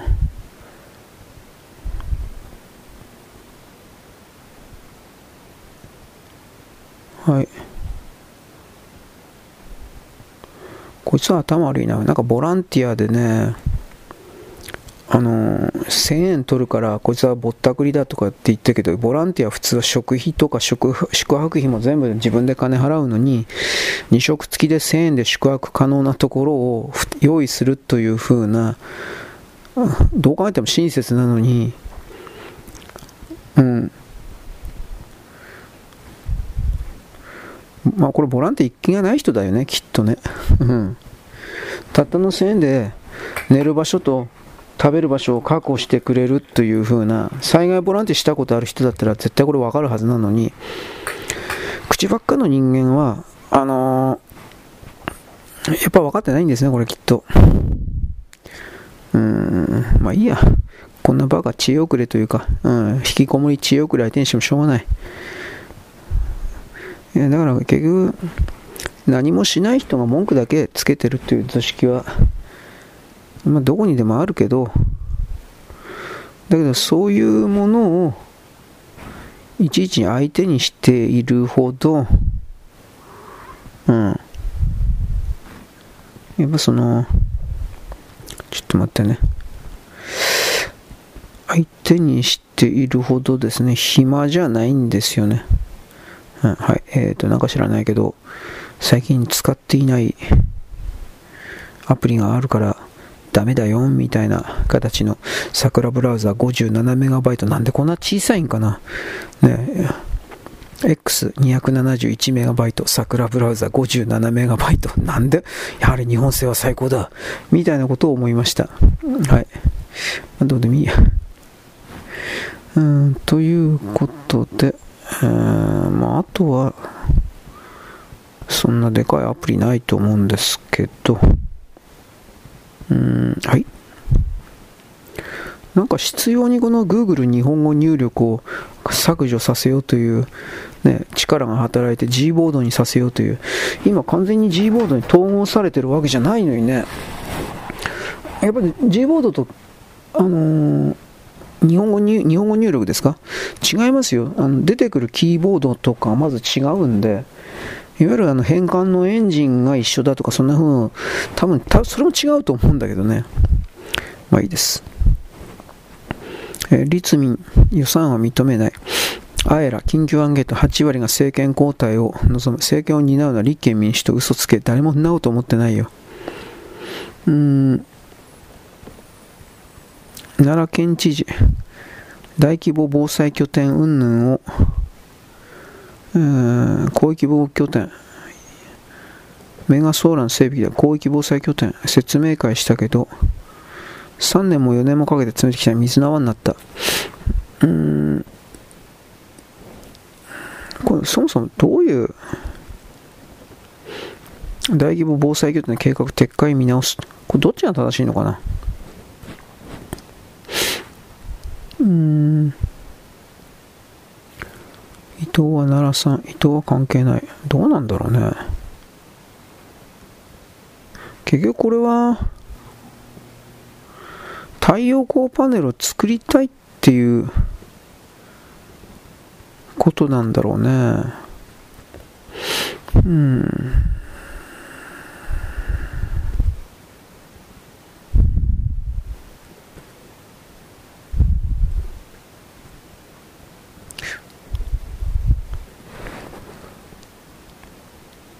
結局維新に投票したからこんな風になっちゃったんだよね。うん。えー、維新の会というのは、よいしょ、変えることが全てであって、変えた後に、あの、不具合が起きても、関係がないってていう態度の人たちですから、そういう集団ですから、あんなものを保守として捉えるというのは、明らかにちょっとおかしいんですけどね、僕はそれを何度も言いますが、まあ、立憲民主がどうのこうの、これもどうでもいいですね。えー、っと、イスラム主義者がロンドン市長を支配するようになったと発言した下院議員の党員資格を停止した。うん。これ何なんだろう。ちょっと待ってね。医療機関ごとの出産費用分娩実績が一目瞭然、厚労省が比較サイトを開設。値上げの歯止め。値上げしてるような、あれか。ホテルのような部屋で、うん、リラックスできますかなんか、うん、正常分娩の出産費用全国平均で50万。うん、なんかやっぱおかしな、おかしなサービスをつけて値段ぼったくってるような人が多いみたいですね。うん。この辺りは母親という人に対する女の人に対する、まあ、弱み弱みというわけでもないけど弱みにつけ込んだ汚いやり方なんでしょうねという、やっその言葉が出ますね。はい、今いいや。俺男だからそういうのはあんまり詳しくは分かってないっていうのはあるけど。はい、うんとね。社民党大会、福島みずほに衆院へのくら替えを求める声、参議院継続を宣言、国会に福島みずほは必要、言うとる意味がわからんな。うん。衆議院だったら落ちるからじゃないかな。うん。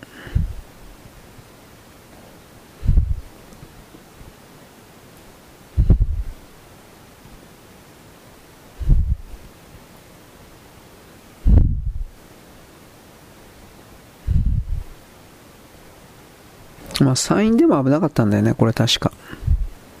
うん。はい。かっこいいこと言ってるけど、福島みずほにどれだけの商品価値あるかなという、そっちの方がちょっと疑問というか、なんでみんなそっちの方突っ込まねえのかなと思ったりしてますけどね。はい、まあいいや。次々と。キャノングローバル戦略。日本はおもてなしの力が劣化したからどうのこうの。ルール強化でも実現できない抜本改正、うんぬんか。いや、だから、中国人の方がひどいだろ、お前何言ってんの？うーん。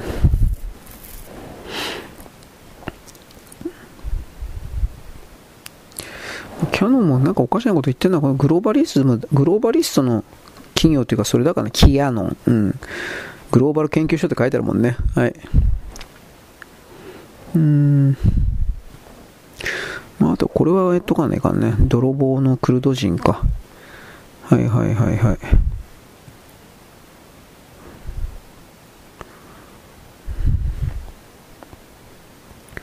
えー、っとね。在留資格のないクルド人が川口で1000億、これ1000億はやってないです。納税はしてません。当たり前だけど。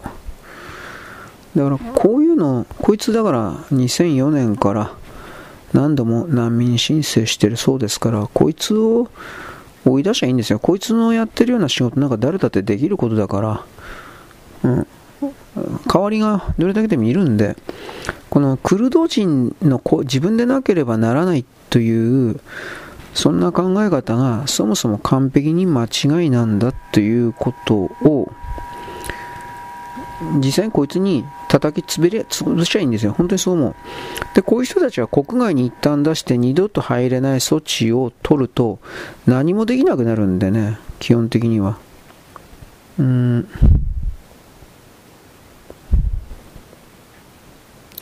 はい。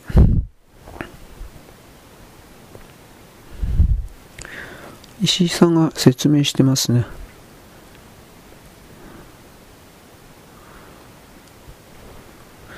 石井さん出しゃいいんだよ、本当に。このクルド関係に関しては。こいつが嘘ついてるんだから。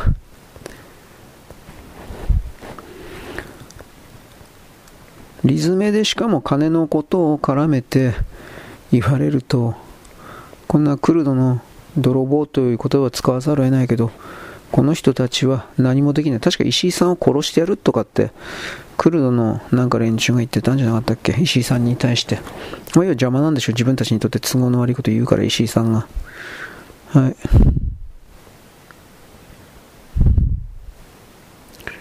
はい。ちょっと待ってね。番組終了と。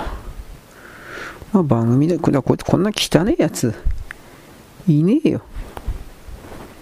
うんうんうんえっと待ってね。はいはいはいはい。ちょイザナギっていう人。はい。ちょっとお待ちをあめんどくせえ。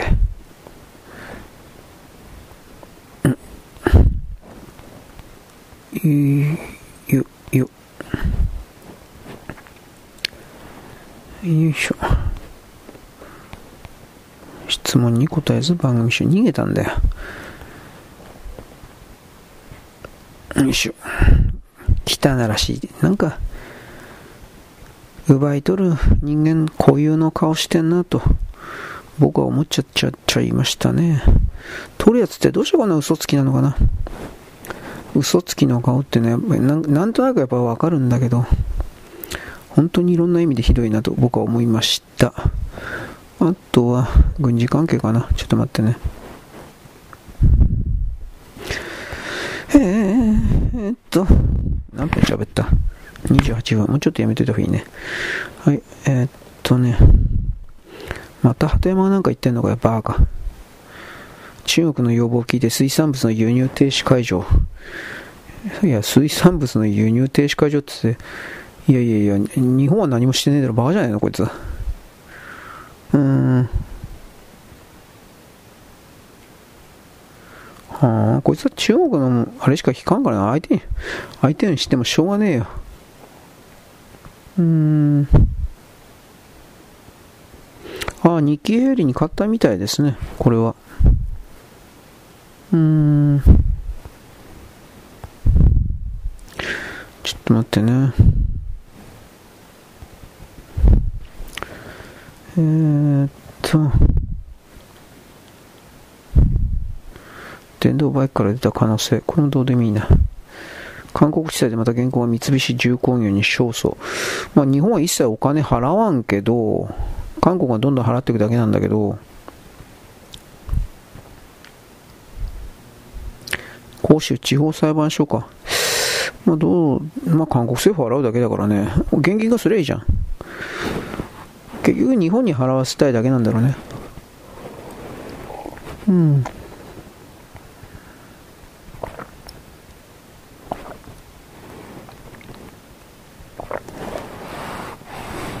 うん。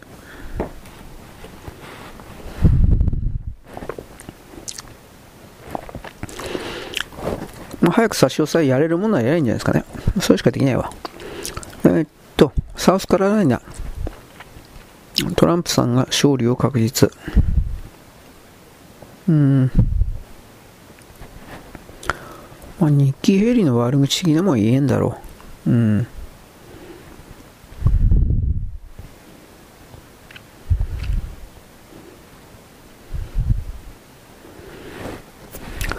うん、まあ、日記ヘイリーは、多分これで普通の常識で考えれば、あのー、撤退すると思うんだけどね、しないんですかね。俺わからんけど。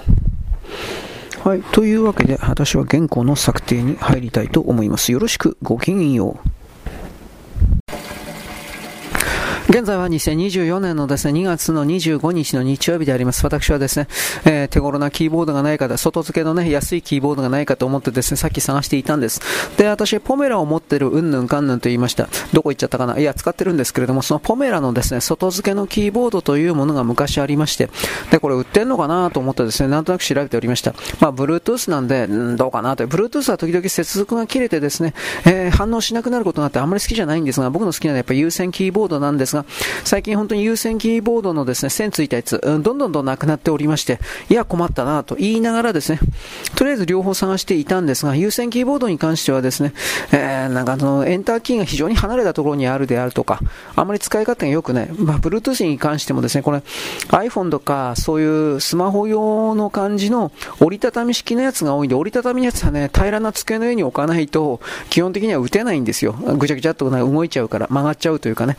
で、そのことを踏まえて、バッファローがね、昔あの、ポメラとタイアップして、コラボレーションして、折りたたみ式の二つ折り式のキーボードを出しました。BK330 なんとかだったかな。で、こいつがさらに後継機が出てて、あ BK77 なんとかだったかな忘れちゃったけど、気になる人はバッファロー、ポメラ、またはポメラの外、まあ、ポメラ、バッファロー、キーボードで検索したら多分出ると思います。でも2012年で一番最初のやつだから、10年以上前だから、多分これないと思います。で、うん、後継機の BK77 なんとかだったか、これにしたところでですね、多分6、7年以上前だから多分ないと思います。そこから考えるとどうすりゃいいのかな、みたいな。小さくて、打ちやすくて、有線のやつが欲しいんですが、それがないんですよ俺昔持ってたけど結構壊れたんですよ。使いすぎて。よくある話なんですけど、だからそこからですね、えー、キーボード、有線キーボードを求める旅が出るとか、有線キーボードはね、やっぱタイムラグというか、それがないんですよ。押したらちょっと遅れるだとか、あと、Bluetooth キーボードみたいに、あの、後で、なんかずれてくるとか反応しなくなるのがないんで、重宝してるんですが、メカニカルキーボードガチャガチャガチャガチャガチャうるさいんで、メカニカルはちょっと使いたくないなという、これがあります。まあ、基本的にはどんなものにも対応して慣れていけばいいだけのことなんですが、あ今まで幅の狭いですね、小さなキーボードを中心にですね、高速タイピングがあまり速くないけど、やってきた間違いだらけだけど、やってきた私からすればですね、あの、横幅が非常に広くて余裕があるという言い方は、余裕があるかもしれないけど、わざわざエンターキーを押すときにですね、右えー、右手をですね、思いっきり右端にブンブンと振りますかのような形でですね、遠くにビヨーンとかってやってですね、押すのは非常にやっぱ慣れないんです。慣れたら慣れたなんですが、あと一つ一つのキーボードが全体に幅幅広く離れているので、動かすのが辛いというか、そういうのがありまして、なんかもうちょっとギュッと詰まってるような感じないんかなと。でも、今度はですね、あまりにも中華なんかキーボードひどいんですが、狭いところにただ単にボタンがくっつけてあるだけであって、人間工学的に何一つ考えてないのがありまして、そういうのをつかまされるとですね、やっぱりこれはこれで金の無駄になるわけです。弱ったな、おい。というふうな形でいろいろ悩んでおります。あの僕は個人的にですね一番値段が安くて一番打ちやすいのはエレコムであると。大体はエレコムの製品だと思ってるんですがバッファローはあれが好きだという人もいますけどバッファローのキーボードは全体的に大きいんです。横幅が広いという言い方になりますかね。だからうーん余裕を持っているから指の大きな人はあれの方がいいっていう人もいると思うけど僕はそこまで指大きくないんでとなるとエレコムのエレコムの昔使ってたやつ欲しいんだけど、まあ、やっぱりなかったしな。相当昔のやつで、ね、今はねえー、押し込むような形でつまりあの 5mm から 7mm ぐらいぐーっと深くして押し込めるようなタイプのキーボードってあんまり流行んないんですよ。いわゆるメインブレーで 2mm ぐらい 2mm ぐらいボタンが沈む程度のやつしかないんで、まあ、それもそれで慣れたら慣れたなんですがどうかな。もうもうちょっと沈み込んでもいいんですけどね。その方がキー打ち間違いというものが少なくなるから本来はそっちの方がいいんだけどなと個人的には思うんだけどこればっかりあのキーボードでカタカタカタカタとですねたくさん文章を打った人でなければ打っている人でなければ僕の言ってることは分かんないと思います。でメカニカルキーボードというのは一見かっこいいように見えるけどあの打つの疲れるんですよはっきり言って。で赤軸とか青軸とか黄色軸とかなんかいろいろあるけどボタンのね沈み込む硬さというか反発力が強いの中弱いのみたいな形があって、えー、まあ、その弱いのを使えばいいんだろうけどでも結局のところですねうるさいんですよとにかくガチガチガチガチガチガチガチと。あれがいいっていう人もいるけどあれは結局押し間違いをしたくないようなネットゲームの中でチャットをやるような人が好むようなキーボードなんですよ。で有線だから。Bluetooth を使わないというのはやっぱそういう電波系を使うとそうしたところに電波の帯域を取られるのかなんか知らんけど反応が遅れたりするので嫌うらしいです、まああのえー、ネットゲームのバンバンバンとか鉄砲を撃つようなタイプですか？なんかそういうらしいんだけど詳しく知らない俺ゲームやらんからまあ、とりあえずですね、いいキーボードだったら教えてくださいって一応言うけど、教えてもらったってそれが俺に向いてるかどうかからからやっぱ自分で探すしかないんだけどさ、まあ、そんなわけで、エレコム的なものをですね、中心として探してる。中華はダメです。本当にダメです。中華のキーボードは。だからまあ、エレコム、バッファローもいいのあるかなないと思うけどな。安いの。安売り3世は1000円ぐらいであるからね、キーボードなんて。で、電気屋行ったら。ワゴンセルの中にあるからね、それで十分なんだけど、いいのがあればいいなという、そういう言い方ではあります。はい、そんなわけでですね、僕今石油入れて、寒いな、石油入れてたんですが、とりあえずその時間がもったいないので、えー、石油入れながら喋ってみました。よろしく、ごきげんよう。現在は2024年のですね、2月の25日のですね、えー、っと、何曜日だ？えー、っと、日曜日ですね。もう僕はあの、曜日感覚ぐっちゃぐちゃなんで、あまりあの、批判しないでください。僕ははっきりあなたと違ってて忙しいので、なんか偉そうに言ってますね。いや、俺は偉いんだ。いや、いや、情けないですね。惨めになっちゃいますか？ら、そんなことは言いませんか？ということで、えー、っとですね、私今、マージエロしてフリーダムが終わったんで、布団にくるまりながら、布団と毛布にくるまりながら、寒いよと言いながら、アップロードしています。えー、ちょっと待ってね。えー、っと、どれやらなきゃいけないのかな。録音ツールを開く。か、これか。はい。というわけでですね、えー、イギリスと言われているものに関してザラザラと言っていきたわけですが、私はイギリスの全てがいいだとかそんなことは言いません。イギリスの国家というのははっきり言うけれども、えー、っと、こう、国王というか女王というかそうしたものに自分たちを自分をちょっと重ね合わせすぎているんじゃないかというそういう見方をしておりますからいつまでもそんな場所にいちゃいけないんじゃないかなというふうな余計なお世話ですけどねそういうことを思います。はっきり言っちゃっちゃうけど。えー、っと、はい、で今ですね1本目終わった。なんでだから、なんていうかな、崇拝する対象であるとか尊敬する対象がいてもいいけど、そこにずっと繋がり続けたいという欲求、欲望というのは、自分自身の放棄に捨てるに、あの、他にありませんから、そんな状況では自らの魂は進化しないんじゃないかな、みたいな、こういう疑問これを僕は持っています。かといって本当にね、すべての人々がたった一人で、ああ、なった。ちょっと待って。今、あの、アップロードしたんで、こっちの先にします。すべての人々が自分一人でですね、生きていけんのかなって言ったら、うん、ちょっとわかんないとこだねって、これは言わざるを得ない。えー、なんだっけ？マガジンエロい人だったっけ？マガジンエロい人、フリーダム、パック。えー、っと、今日何日 ?225 ですね。ちょっと待って。えい。えー、っと、なんだっけ？あ、ミラクルゲートにしたんだっけ？ミラクル、ミラクル、ミラクルゲート。うん、まあいいです。意味なんかないです。す、え、べ、て選択してコピーして。まあ、今日、あの、過去振り返ったら、結局その、マガジンロイストになんかアクセスできないとか、本当にね、いろいろ困っちゃったな。なんか、これ将来を暗示してるんだろうか、みたいな。あまり深く考えないんだけどね、俺は。そういうことはでもあり得るでしょう。多分向こうの側の、何らかの処理の問題だとは思うんだけど、あと日曜日だから混んでたとか、そういうの冗談的にないかっていうのはあるんで、ただ、あまあいいや、今、ここで、えっ、ー、と、ラジオ、ラジオトークですね。そういうのあるんで、繋がらないことではあります。混んでたら繋がらない、これはあります。はっきり言って。ただ、具体的にどう混んでるのか混んでないかはわかんないんで、勝手に想像で言うだけです。あ本当は原因はね、もう全然違うところにあるのかもしれない。だけどそれは考えてもしょうがないから、わからないから。えー、ミラクルゲート。ミラクルゲートでしたね。えー、配信、収録配信。うーん、奇跡のもんにすればよかったけど、まあいいです。まあ深く考えてないです。はい。ということで、うん、今日は2つだけですね。えー、っと、ミラクルゲート2ですね。はい。あれ？ミラクルゲート2。ほい。えー、っと、収録配信。あれ？ちょっと、あ、いたいた。どうですかね。ライブ放送とか聞いてる人いるんですかね。まあ別にいいんだけど、聞いてなくたって。はい、はい、はい、はい。で、OK。戻る。はい、戻っときます。マイページに行っといて。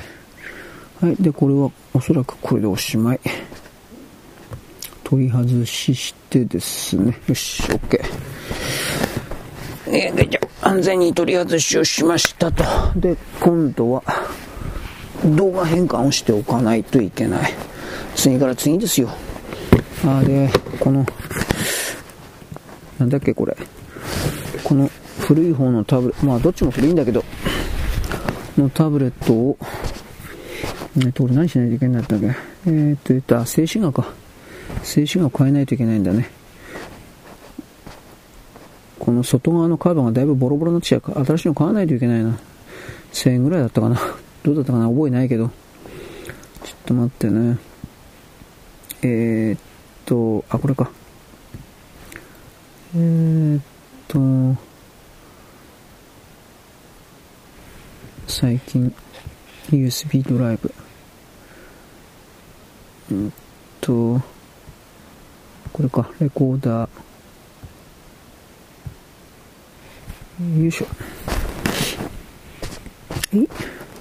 はい。というわけでですね、チャールズ国王というのは、まあ、イギリスのていうかヨーロッパの除くの全部そうだっていう文章ところ読んだけど、どっからどこまでかわからんからね、ホモであるとかね、近親相関がどうだとか、そういうことは昔の王族だから、ないかといやあったと思うけど、それが現代にまで本当にそういうの持ち越されてるかなというふうな。であるからゆえに、なんかあの精神的におかしな王族と言われているものが時々ポンと出てくるんだよみたいな、そういうテキストなんですが、まあ、言うの簡単だけど、やっぱりそれはそれだけ言うんだったら、証拠の提示は必要になるわけで、どうなんですかね、そういうことを言う人たちって。まあだからその際立った言論を言えばそれはお金になるんで、そういうシステムを僕は、僕たちはもう知ってますから、うーん、なんかいろんな意味でどうかなとか、いろいろ考えますね。はい。考えるというのは、まあ僕はその辺の話をですね、いつもしてるわけじゃないですが、えー、なんかそんなものは噂噂話だから信じるだけ時間の無駄なのよ、みたいな、怒られちゃったりなんかするんだけど、そんな風に言われれば全部そうなんですけどね。具体的に言えばね。だけど、僕がいつも言うように、そういう、まあどうかな、噂話的なものはやっぱりその、そういうものが起きるかもしれないね、ああで、済ませとけという、立場というか、対応というか、そういう意味でそんな言葉が出てくるのかなと、おおはがきでね、出てくるのかなと思うけど、どうだろうね、僕はやっぱその辺は男なので、もしでもそういう、えー、人類世界にとって、あまりよろしくないと思われることが現実化したら、それは確かに困るよね、みたいな、そういうことは僕は思うんですよ。ね、で、ちょっと待って、これ何だったっけ？外界の認識だったっけ？えー、外、え外界の、あれ？外界の、あれ？これそうだったかな？あれ？なんだったかな？ちょっと待ってね。コピーして、えー、っと、あれあれあれ、わかんなくなっちゃった。えー、全員に公開して、はい。で、これ誰かの認識の2にしとくけど、番号忘れちゃったよ。何枚しとけやったかな。まあこれ、とりあえず今、便宜上2にしておいて、え後で書き換えるということですね。えーっと、外界の認識、あ、31、32か。はい。えー、っと、31、31の、ほい。これが32になるんですね。はい。はい。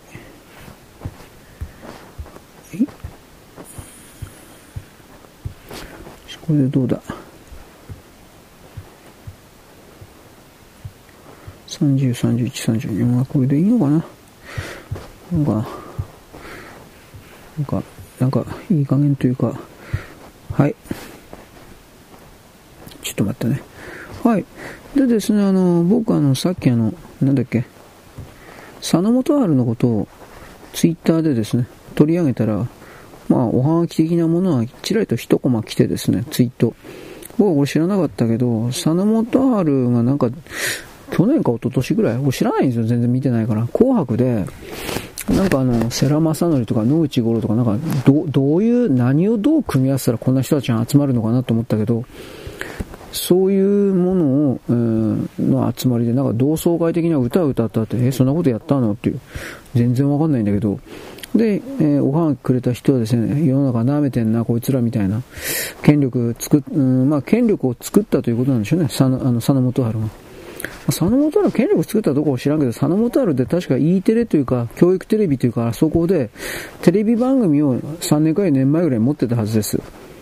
うんで、俺見たことないんだけど、作詞だとか言葉に関連するようなテクニックか何かを、えー、佐野元春が解説するような番組だったと思います。うん、うん、1分か2分見たかもしれないけど、なんか全然つまんねえなという風な、それだけ覚えてる。つまんねえなっていうのは。あのー、そもそも佐野元春って人は、まあ、聞きゃわかるんですが、レコードは全然バレないんです。バレてないんですけど、レコードは。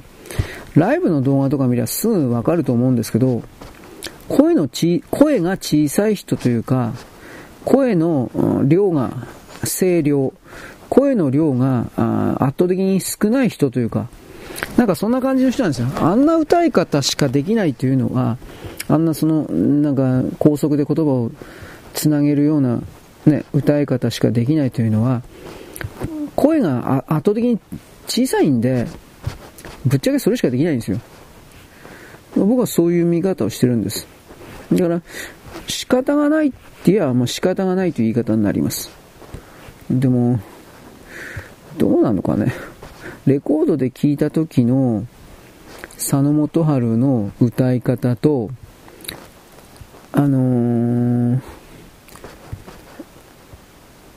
ライブとかがあまりにも違うんで、劣化してるというか、それなんで、本当にこの人が昭和の時代、あのー、圧倒的に当時の、まあ、当時の若者という言葉を使いますけど、本当に売れてたんかなと。うん。1980年から80、3年間ぐらい、83、4年ぐらいまで日本国内でうわーとかってやったのかな。で、その間に3枚ぐらいアルバム出したんかしら。それが、まあ当時の若者にめちゃくちゃ売れたと。で、うーん、アルバムタイトルも忘れちゃったけど、サムデーが収録されてるアルバムで、気違いみたいに売れて、そっからニューヨークに行ったんだって話さっきしたけどさ、まあ、聞けばわかるんだけど、あの辺のアルバム聴きゃわかるんだけど、確かに同じような曲ばっか作ってたんですよ。うん、それは、おそらく本人が一番よくわかってたんじゃないかな、佐野元春が。つまり、自分自身の、まあ、限界みたいなものを、もう彼は分かっていて、で、うーん、このままじゃ売れなくなるというか、わかんない。その当時のコンサート、小屋ね、小屋にどれぐらいの人が集まっていたのか、着席率っていうんですか？それがどれぐらいのもんだったのか。満員御礼だったわけじゃないでしょ、どうせ。空き、空きというか、まあ、2階席とかどうせ空いてたでしょ。わからんけど、適当なこと言ってるけどさ。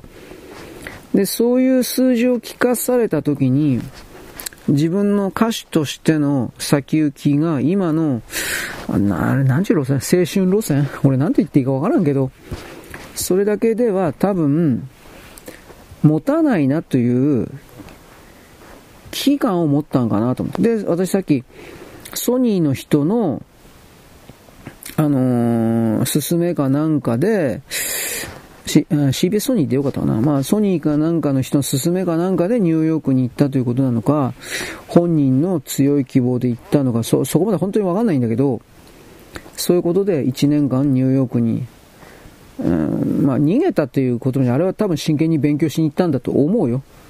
そもそもその前期の佐野元春っていう曲の、早口でなんか言葉をつなげるような曲っていうのは、当時のアメリカの曲の、まあ悪いけどパクリっていうか、そういう言い方を僕はやっぱせざるを得なくて、これは仕方ないことで、当時の1980年代から85年ぐらいの曲を聴くと、そんな曲山ほどあるもん。だって、アメリカの曲パクったんですね、みたいな曲、あ、それが。で、そこから考えたときに、その路線も、どうだろうね。日本にいてはそれができないと思ったのかもしれないしね。本当に、本当のニューヨークの現場に行って、その地域におけるアメリカの最先端の、あれなんていうの、ロックっていうの？ラップ？違うな。ラップじゃないしな。なんて言うんだろうね。当時のアメリカンポップス。アメリカンポップスじゃないような気するけど、まあ、そのアメリカの曲をそのまんま、一番新しいやつをとにかくコピーする。パクる。失礼なこと言ってるけどね。だけど、後期の佐野の曲を聴けばわかるけど、まあ、彼は日本語の限界というものを感じてたんじゃないか。日本語で歌うということの限界を感じてたんじゃないかな。結局日本語で歌い上げるということが自分にはできないというか、なんでかって言ったら声が小さいというか、声の量が、少ない。まあ、はっきり言って、帯域ですか？音域ですか？ドレミファソラシド、ドレミファソレ、何オクターブっていうの ?2 オクターブとか3オクターブ。これ多分あんまり出せない人なんだろうなと俺なんとなく思った。低い音から高い音。だから、ああいう歌い方しかできなかったんだろうし、パフォーマンスで動画、あの、ライブコンサートの動画見りゃいいけど、ギター持って飛んだり跳んだりくるくる回ったりしてんだけど、まあそれはダメだっていうわけじゃないよ。ダメだっていうわけじゃないけど、うーん、確かにそんなことだけやってたら、自分も持たねえな、限界来るなと、そういう気持ちになるなというのはなんとなくわかるわ。うん。いい悪いじゃなくてね。だから、当時のその昭和の人たちが、まさかそんな視点でアーティストというか歌手を見ることはないからね。やっぱこの未来の時点で過去を振り返った時に、当時の社会情勢、社会の中でのアーティストとやら歌手とやらの、うん、与えられていた立場だとか、ね、食えなくなったら死ぬんだみたいなね、当時も食えない歌手なんて山ほどいたと思うけど、その中で佐野元春っていうのは、あの人は本当に何を目指していったのかな。当時のニューミュージックとは違う色を違う音を、サウンドを出してくることで売れたいと思ったのは間違いないんですよ。売れたいという上昇志向は間違いなくあった人なんですよ。まあそんなもんがないやつなんかいないけどね。で、それで、うーん、アメリカのニューヨークの曲をパクった。まあ怒られそうだけど、いや、だから今でもそうだけど、パクらないやついねえよ、おめはっきり言って。で、その中で、うーん、どうなっていくかなんだけどね。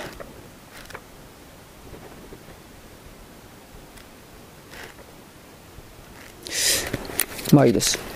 まあ、僕は音楽評論家じゃないから、そこまで真剣に考えてもしょうがないんだけどさ。はい。というわけなんで、結構喋ったね。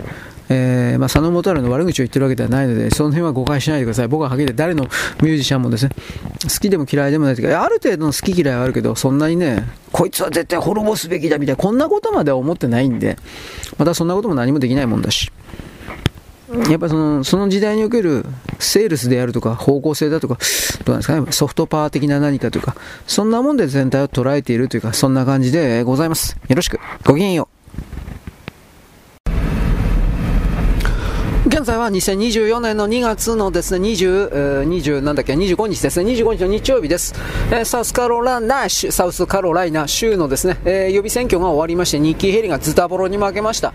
えー、圧倒的にトランプ大統領が勝ったという流れです。で、3月25日だったと思いますが、スーパーチューズデーというですね、の3月5日だか、5日か、あの、スーパーチューズデーというですね、残り25個ぐらい、25ぐらいの州に、州でいっぺんに、え共和党の候補を決めるというイベントがあるんですが、おそらくこれ全部トランプ大統領が勝つんじゃないかなと思います。で、日経よりは諦めないとかって言ってるけど、何をどう諦めないのか分かりません。まあ、その、自分の名前を売ってんのか、それとも、後ろの軍事産業複合体であるとか、ライノだとか、そういう民主党系列の人々ですか、これの命令を受けてるのか、ここまでは僕には分かりません。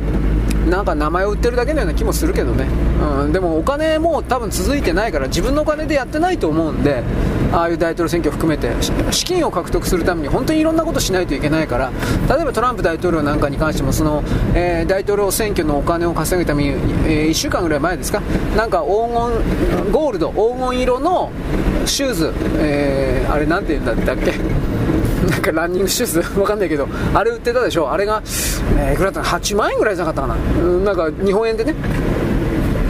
あれはもちろんあのその選挙運動資金だと思いますよ、2024年中の大統領選挙における資金獲得のためです、で自称バイデンはいわゆるウォール街とかあの辺の勢力は徹底的にお金出してるのでどうなるのかです。でえっとなんだっけデサンティスとかあの辺にお金を出していたような、えー、起業家、献金家というかそういう人たちは今トランプ大統領にお金を出してるのかどうか僕これ知らないんですよ。報道まだ見てないから。デサンティス降りちゃったでしょ。そのお金がどうしたどうなったのか。日経ヘリのとこ行っちゃうんですかね。だって一旦振り込んだやつ返してくれってわけにいかんでしょ。多分。どういう契約になってるかにもよるでしょうけどね。あの最後まで戦ったら全額払うけど途中で降りたら途中までの分しか出さないだとか多分おそらくそんな契約だと思うんですけどね、うん、頭でドカーンとかってお金全部やってさで1回2回だけやっといた後全部撤退したら残り丸儲けじゃん。だからそんなバカな契約はさすがにアメリカでは通用しないと思うから普通の常識で考えれば多分分割契約というかなんかなんか多分そんなになってると僕は思います。はい。いうことで、えー、トランプ大統領が3月で決まる決めると。で自称バイデンは、えー、民主党は知らん間に予備選挙やってましたからで全然候補いないから、まあ、バイデンで決まるんだと思いますよ。やっちゃったからねあのその予備選挙。予備選挙始まる前にあの出ればね誰かが出ればそういう可能性あったけどもう始まった状況でバイデン以外なんか聞いたことも見たことないやつばっかりだからバイデン勝つに決まってんじゃんだからそのミシェル・オバマだとかニューサムか、まあ、こういうのはいるんだとして、えー、今回は例えばトランプ大統領に勝たせたとして4年後にニューサム、だとかミシェル・オバマが出てくるのかもしれないとは言います。まあ、今のところ選挙だから何があっても何があるか分からんけどね、この状態でいきなり自称バイデンが私は病気で辞めるよ、大統領出馬というか辞めるよってなったら急になんかいろいろが動くという言い方になるけど、その場合はどうなるか、カマラ・ハリスいきなり出てくるの？絶対勝てないよ。カマラ・ハリスのあの圧倒的な不人気、人気のなさを考えたときに、とこういうことを思うんで、うん、やっぱりバイデンで行くんだろうなと、不正選挙システムがまあ、20年のやつが2020年のやつは、まあ、残ってんですかね。仮に残っててももう同じ手口通じないと思うけどね、その共和党支持の人々が、あの、徹底的に、今度こそは同じことさせないという風な形で、投開票の場所をですね、いろいろやると思うんだけどね、まあ、やったって押し切るんか知らんけど、で、マスコミメディアもそれ、ま、マスコミメディアまだ応援するかね。だから自称バイデンの政治今までこう3年半見てきてでもう4年間そのバイデンのこのゴミの政治が続くんだったらマスコミ勢力の連中も儲かんなくなるというか終わっちゃうということにおけるなんか強い危機感がないのかなと思って。いくらなんでも。いくらあいつらレッドだと言ってもさ問題は儲けることができるか儲からない儲ける儲かるか儲からないかなんでバイデンにしてると絶対に儲からない方向にあのアメリカは進むから自分たちも儲からないんでそういうことの理解がゼロにしか見えない彼らの,、うん、そのねイデオロギーで動くやり方は俺絶対間違ってると思う。もうちょっとね、あのー、彼らの言うとこの合理的なあの自分たちの姿にならんと、まあ、ダメだろうと。僕はこれ本当に思いますけどね。肝心の彼らがようわからん。アメリカのエリートとかなんか自称するやつも本当に全然大したことねえなと。思ったりしますけど、あんなバイデンなんかを旗印して、で、いい気になってんだからね、トランプさえ下ろせば、あの、自分たちの理想の世界が来。来ましたか？全然来て余計悪くなっただろ。ニューヨークの連中とか移民がどうとかね、人の州にね、テキサスとかに押し付けら、全部押し付けることができるんだと思ったら自分のところにお鉢回ってたら全部変わっちゃったでしょ。なんて卑怯な奴らなんて多分卑怯なんだけど、だそういうことを考えたときにさ、うーん、さすがに民主党支持者も今回は大部分はマスコミとか含めてさすがにバイデンは応援しないと思うけどなというのが一応僕の見え方です。はい、スーパー情報でございます。今日はネギが安かったんでネギ買ってきました。まあだからなんだって言われても困るけど、えー、ネギはですね、何にでも使えるんで。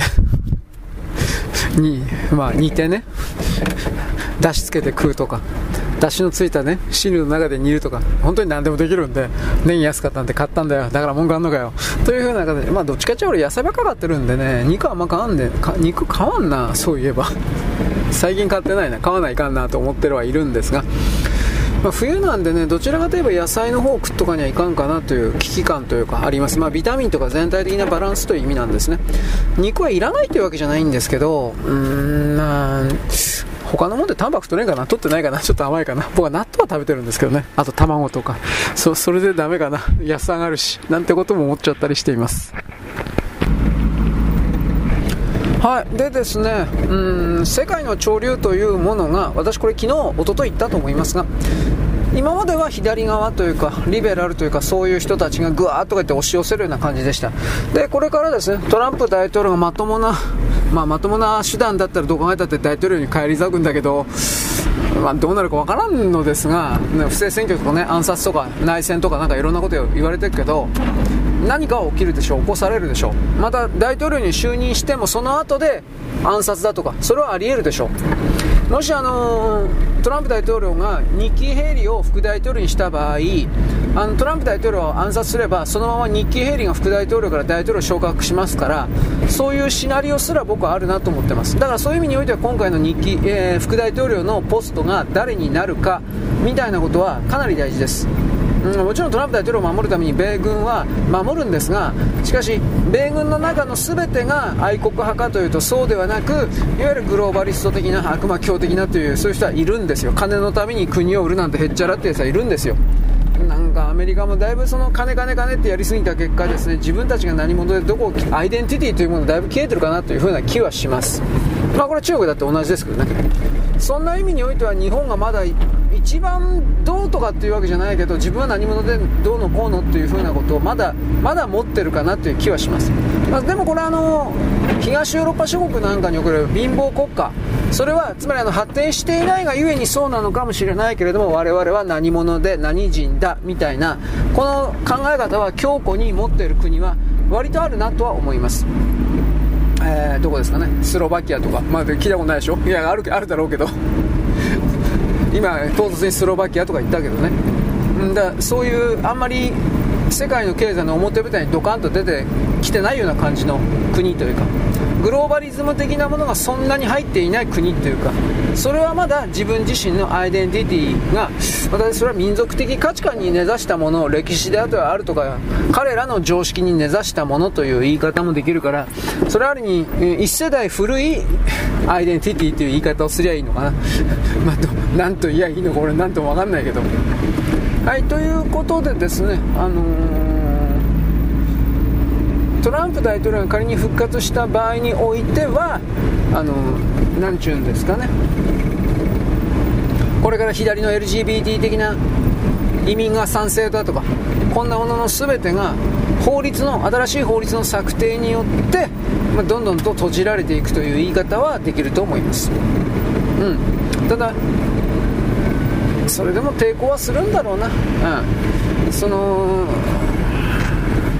それがテロだとか破壊活動的なものにならなきゃいいけどなというそういう懸念懸念は僕は本当は持ってます。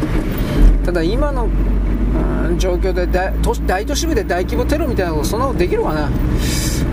まあ、爆破テロとね僕が一番気にするのは放射線放射能物質放射線物質をねばらまくというえー、まあ、汚い原爆とかだけど別に爆弾爆発を使わなくたっていいんですよ。粉末の状態にして上空から散布するでも散布するのでもいいんですよ。はっきり言うけど。そういうあらゆる形のテロが想定されるということを言いたいわけです。で僕は昨日の中国がなんでか知らんけどまた気球をアメリカに飛ばしてるだとかそういうこと言いました。気球ね。でこれはひょっとしたらということなんだけど風船爆弾のあのーコピーというかそいつをあいつらが考えてるんじゃないかと。もちろん爆弾じゃなくてウイルスがあったあウイルスがあった、まあ、ウイルスまたは放射性物質なんですよ。放射物質の粉なんですよ。そうしたものが次から次からあの来週来訪？襲来？訪れてそしてそれを米軍が調子乗ってドカンドカンとか言って爆発して全部撃墜されるんだけどその飛散する飛散する破片が粉がウイルスだったり放射性物質だったりした場合においてはその環境が汚染されるわけですよ。その量が大したものでなければ下の地上の人体にはあんまり影響がないという言い方はできるんですが影響があるような物質に作り変えるとかいろんな考え方はあると思います。質量を重くするとかねなんかいろいろと。まあ、とにかく油断しちゃダメなんですよという言い方だけはします。片、片時も、片、欠かさず。はい、よろしく。ごきげんよう。現在は2024年の2月のですね25日のですね、えっと、何曜日かな、日曜日であります、あのー、中国にですね3ヶ月ぶりに行ったという米国人 YouTuber、と日本人の人もいたんですが、他にも。動画が上がってました、あんな動画よく外に持ち出せたなと思ったりしたんですが、えっと、現地で YouTube にアップするということをせずに、例えばスマホの中に残しておいてで、それをそのまま国外に持ち出した、そこからアップロードしたのかもしれません、僕はそれは分かりません、中国の中から一応 VPN と言われるものを使ってですね YouTube にそのままップロードすることもできるかもしれないけれども基本的にあっちの YouTuber というのはうん多分動画の形でやってオフラインで持ち出しだと思います。さすがに中国共産党はそのオフラインのスマホでお前それ見せろとか一時全部調べないと思うんですがちょっと分かんないですね。でそれらのスーパーとスーパーというかですねショッピングモール的なものであるとか商業ビル的なものであるとかいっぱいあるんですが上海は。巨大なですねあの例えば10階建ての巨大なビルの全部が書店になっているとか本屋ねになってるとかそういうのも本当に山ほどあるんですがそれがそれがそれがガラガラガラガラガラガラ。人が3人とか5人とか。いやいや本当に本当に本当に。これ衝撃的な、まあ、だから余裕がないんですよやっぱりそれはお金的な当たり前なんですけど。まあ書店だけとかね洋服屋さんとか、まあ、ショッピングモールいろいろありますよね。あと外食だとかそうとにかくとにかくそういうところは全部ダメ。ただしひょっとしたらなんですがデリバリーサービス的つまり配達出前。これはまだ生きてるのかもしれないですね。そういうことまでは細かくチェックしてないですから。家から出ず最小限のことを、え出前で頼む。出前賃は、えー、っと買った商品の中に繰り込んであるのかな？入ってんのかな？俺分からんのだけど自分の家から出るよりはそのような出前を使ったらそれでも安上がりということなのかもしれません。で電車賃でやるとかなんかいろいろなお金かからないということかもしれませんが、まあ、とにかくその自分で出歩いて何かを買う的なそのショッピングモール的なそれは本当に洋服屋から化粧品屋からでいや、まあでまあ、とにかく全部全部という言い方。ガラガラガラガラガラガラガラ。従業員だけがいるみたいな。ひどいのは従業員もいないというふだ大丈夫かなと思って。まあネタでないのならいやネタであんなもん作れんと思うしね。CG 加工で一応人間は消すことはできますよ。できるけどいやそんなことまでして取らんだろう。作らんだろう。なも意味がない。メリットがない。だから、あのー、人が入ってるような日も曜日もきっとあるんだろうとは思います。あるんだろうとは思うけれども大体平均してガラガラ。まあ、日本もああいう感じはあったけど、あそこまでひどくないんじゃないかな、まあ、中国の場合は施設が大きすぎるので、あの日本よりも、えーね、500人、200人、1000人というか、まあ、なんかそういう単位が違うので、来るような人の数が、その人の数が入ってくるんだという前提のもとに巨大な装置というか、巨大な施設を作るから、逆に来なくなったら、その巨大さというか、ガラガラさが極端に目立っちゃうんですよね、目立ってます。だからそれどうしていくのかなと思って、うんまあ、施設の維持代とか電気代とか固定費とか人件費とかもほら日本でもあるけど中国も当然そういうのあるんでそれらのお金が回らんだろう、うん、いや本当に分かんない。だロックダウンロックダウンをやめたはずなのにロックダウンみたいな感じになって。笑っちゃいけないんだけど。だからこれは中国に送る経済が本当にひどいんだなということが、まあ、動画は本当ならというね前置きはしますが。まあ、我々はですねこれらの中国人においてですねちょっとだけ余裕のあるやつが日本にですね絶対逃げてくるので、まあ、世界中にも散らばっているそうですが中国の共産党の偉い人たち的な人たちはですねもう家族のですね本当にオーストラリアとカナダだったかなとアメリカ。ここにですね逃がしているんですがアメリカにおいてはなんかね蹴っ飛ばされるというかです、ね、出てってください。みたいな形のですねそれがあるみたいです。結局中国のこれらのですね苦境というか経済状況がひどくなっているということはアメリカもですね超々問題視していて中国からですねいわゆるスパイ工作員破壊工作員そうしたものがいわゆる学生の形をですね偽装して入ってくるのではないか、うんぬん。で学生がですねだいぶ本当に送り返されているそうでほとんどはスパイだったからね、なんだかんだ言うけれど、でそのことに関して中国のですね偉い人が、誰かがですねあの中国人をいじめるなんて何言ってんだ、お前らみたいな、まあ、結局ですねこれが何が起きるかというと、中国は外国があの中国の中に展開しているような資産を没収するというところで私は行くと思っているので、接収ですね、でそういうことをやったときに中国が終わるんだけれども、それをやるときの前後において考えられることは戦争しかないんで、戦争するから接収をするんですよ。この辺りが本当にどう動くか分かんないです。何もしなかったらひどくなる一方だもん。はっきり言って。で今もうなってるけどさ。で、そこから見たときにですね、まあ、地方の軍事関係者、あ、地方のですね、えー、軍閥か、軍閥、まあ、自民解放軍の何々軍区、何々軍区5つあるんだったっけ？それらのどれかが裏切るか裏切らないかですよ。うん、国民の時と国民党の時と一緒ですね。地方の軍閥が中央というものに逆らっていくことになるわけです。儲け儲けさせてくれてる時はへっちゃらで言うこと聞くけどそうじゃなくなると話が変わるわけです。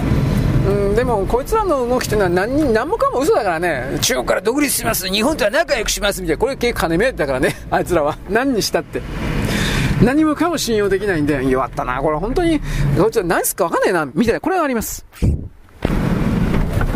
はい、とりあえずですね、あの、もう一つ、えーと、私、クルドのこともちらりと調べていたんです。本当かどうかわからないけれども、4月1日以降において入管法管制うんぬんかんぬんでですね、えーと、このクルドの中に、川口にいるクルドっていうのは全部というふうに決めつけはしないけれども、大部分が PKK と言われるテロ組織の関係者であるんですが、これらの PKK と言われているものは、先ほど言いましたが、お金がなくなっていくような、あの、中国と組んで何か悪いことをするというふうな形になれば、このクルドに関連するような、特に金を送金しているような立場、PKK に、そういうような人たちが強制送還であるとか、その動きが出てくるかもかもですが知れません。しかし PKK は基本的にはあのなんだっけウイグルスタン。ウイグル独立同盟だったかなんかにですね協力してる奴らじゃなかったかなと思うんで中国と組むということはちょちょっと考えづらいとは思うんですが川口にいるようなその PKK があいわゆるですね本国というかですね北ヨーロッパこいつを中心とする PKK と本当にずっとつながってるかどうかっていうのは分かんないんであの来るために PKK を偽装してるやつもどうせいるからしかもなんか来るだっていうのはねあの本当にね簡単に仲間割れするんですよ。仲間裏限りですねかっこいいこと言ってるけど。あので同族同士違う部族同士におけるですね違う部族同士に送るですね対立というのはすぐあるんですが同族同士の中なんかにおいても金でですすぐ裏切ったりなんかするんです。結局これはですねあの前のイスラム国かなんかの中においてですねシリアだったかな？シリアとですねあとイラクか。あの辺にまたがるようなクルドのやつらがですね確かね,、えーとねイギリスの BB か何かからですねそそのかされてということだったと思うけど油田のですね権益というものをです分け与えてやるみたいなことをやったら独立派をですね簡単に裏切っちゃったんです。確かクルドの中の。えー、それまで独立僕たちは独立して国家を作るんだみたいなことを言っていたやつが金に転んでですねいやいいわどうでもというふうな形こんなのこんなんそう数年前にもうやってるのでそういうやつらなんですよ。こんなやつらがね我々は偉大な民族で国を作れなかったかわいそうな人々こんなもん信じられる？バラバラバラだからもうこういう人たちのことをねまとめ信じちゃダメなんですよはっきり言って。と僕はこのように決めてる全部金だよこんなやつらはよ。というふうなことです。よろしくごきげんよう。現在は2024年。4年の2月の26日の月曜日です。昔だったらこれ226事件がどうのこうのという風な番組が組まれたりするんですが令和の時代になるとですねもうそんなもん知ったこっちゃねえよみたいな感じになってますね。グローバリズム的な形において民族の過去の歴史なんてのは知ったこっちゃねえよ的な形における。これは日本だけではなくてどの国も過去の歴史なんてお前たちの土人の歴史なんか知らねえよバーガみたいな形におけるですね。我々の標準化された全てに従いみたいな形のですね非常に強い圧力が全世界にですねビーンとこう圧力プレスバッシャンバッシャンみたいな。たいな形でですね押し付けられているというこの現実をですね多くの人が知らない知ろうとしない全く知らない。ななんだお前らは？なんてことも思うけれどもそんな批判したって現実は変わらないと私はあなたに独り言で伝えるだけでございます。226事件に関してはですね背後に誰かいたでしょうと言います。期待機だけではありませんよと私は言うんだがあのー、226事件でさえですね当時におけるですねグローバリズム勢力みたいな人たちがですね裏で糸引いていたとかまあさ天皇財閥と言われてる人たちが裏で糸引いていたとも言われますがその天皇財閥の上には誰がいたのか海外の資本家なんですよみたいなことも言うんですけれどもそういうことまでですね、えー、あでも天皇財閥という書籍は昔あったような気もするけどまあこう置いといてうん。226事件に関してもですね確実に内側の日本の内側だけの動きではなかったんですよということだけはちらりと言っておきます。はい次スポーツ。えー、っとねバスケット。俺よくわかんないんだけど日本がとりあえず中国に勝ったそうです。6点差だったかな。もうコンテスト非常にいい加減なんで。とりあえず勝ったそうです。で今まで日本というのは、えー、中国のバスケット全く勝てなかったそうです。あ男子ね。男子バスケ。でそれがやっぱり、えーと、この間なんか自力でパリ五輪決めたでしょ。なんか予選勝ち抜いて。あんな感じでよくはわからないけど上手くなってるらしい。全然わからん。一応この監督が変わってその外人の監督さんが1年2年でどこじゃだいぶ長期で長期にわたって日本のバスケ全体かそのチームを底上げしたというかなんかそういうことらしいんですが私本当にバスケ全然わかんないんで。分かるスポーツあんのかって話あるけどいやないな。そんなこと言われたらね柔道剣道みたいな目で見てパンと分かるならなんとなく分かるんだけどなんとなくね。球技球技になるとですね球を使うやつなら全然分かんないですねはっきり言って。だから僕はバレーボールもルールが大きく変わったっていうことも知らないんで変わったんでしょ？そもそもあのリベロとかってあれ何？そんなもんも知らないんですよ。リベロって今でもあんの？ルール的に。なんか真ん中に1人だけほらユニフォーム違う人いるじゃん。あれあれあれはレシーブ専用の人なんでしょ？レシーブとトスだけ上げんのかな？レシーブとトスだけ上げる人かな？スパイク打っちゃいけないでしょ？リベロって。俺の時期そんなもん。もうもやこれもひょっとしたら変わってるかもしれない、うん、そもそもバレーは9人制から5人になってんだよね。5人だよね。私知らないけど。ほんでえー、スポンサーの関係があるから、試合時間がやたら長かったんで、今昔の半分ぐらいっちゅうんでしょ？昔はサーブ権持ってないと点数入らんかったんでしょ？もうもうめっちゃくちゃ、確かそうだったと思うんだけど、本当知らないですよ。はい。まあ、その流れの中でですね、えー、バスケット。バスケットも、あの、カゴに入れることしか知らないんで、俺。え、っと、えっと、ダブルドリブルとか、これ反則ですよね、確か。えー、あと、なんだっけ、球持って3歩以上、球持って3歩以上歩いちゃダメなんですよね、確か。1歩2歩まではいいけど、3歩目が、あの、床についたらファールになるんですよね、確か。違ったっけ？全然知らん。いや、だから、だからドリブルするんですよね。ドリブルしてたら、いいですよという風な。あれ本当に巧妙な巧妙に考えたルールですね。一体誰が考えたんですかね？バスケットボールって。はい。まあ、とりあえずあの勝ったことはいいことだと言います。僕何言いたいかというとこの間はちょっと前の女女性の卓球選手がギリギリで中国の選手に負けたんじゃなかったっけ？もうちょっとで勝ちそうだったという。何言いたいかというと中国って全体的にもう本当にもうダメになってるでしょ。そういうことのあ国のガタガタ的な動きがあの中国の選手のメンタルに影響してないわけないんですよこの中国の選手がですね、もう莫大、莫大でもないけど、まあ、お金もらっていて、それを中国の株式投資を含めるような何もかもに投資してるでしょ。してないわけやない。また、あの、そのスポーツ選手の家族たちですか？ファミリー。その人たちもやっぱり中国市場に投資とかしてるでしょ。株式の形で。中国人は貯金あんまりしないで、ほとんど株券の形でやる。貯金通帳というか口座に持ってる人民元とか金は大体は当座決済口座用の決済用の金なんです確か引き落としとかただまあ引き落としっつったって既存の銀行も使わんからねネットバンクですか？あのネットの中にある仮想仮想マネーかなんか使うのかな？リアル例えばリアル人民元10人10人民元を使ったら、えー、仮想バンクのなんかようわからんワンビットコインとか知らんけどなんかそんな風に買えるみたいな。それで仮想マネーだけ使って買い物するみたいな、うん、で今中国は、えー、金持ちの財産を全部泥棒するためにデジタル人民元を採用したいんです。一部採用してるけどまだうまいこと言ってないんで。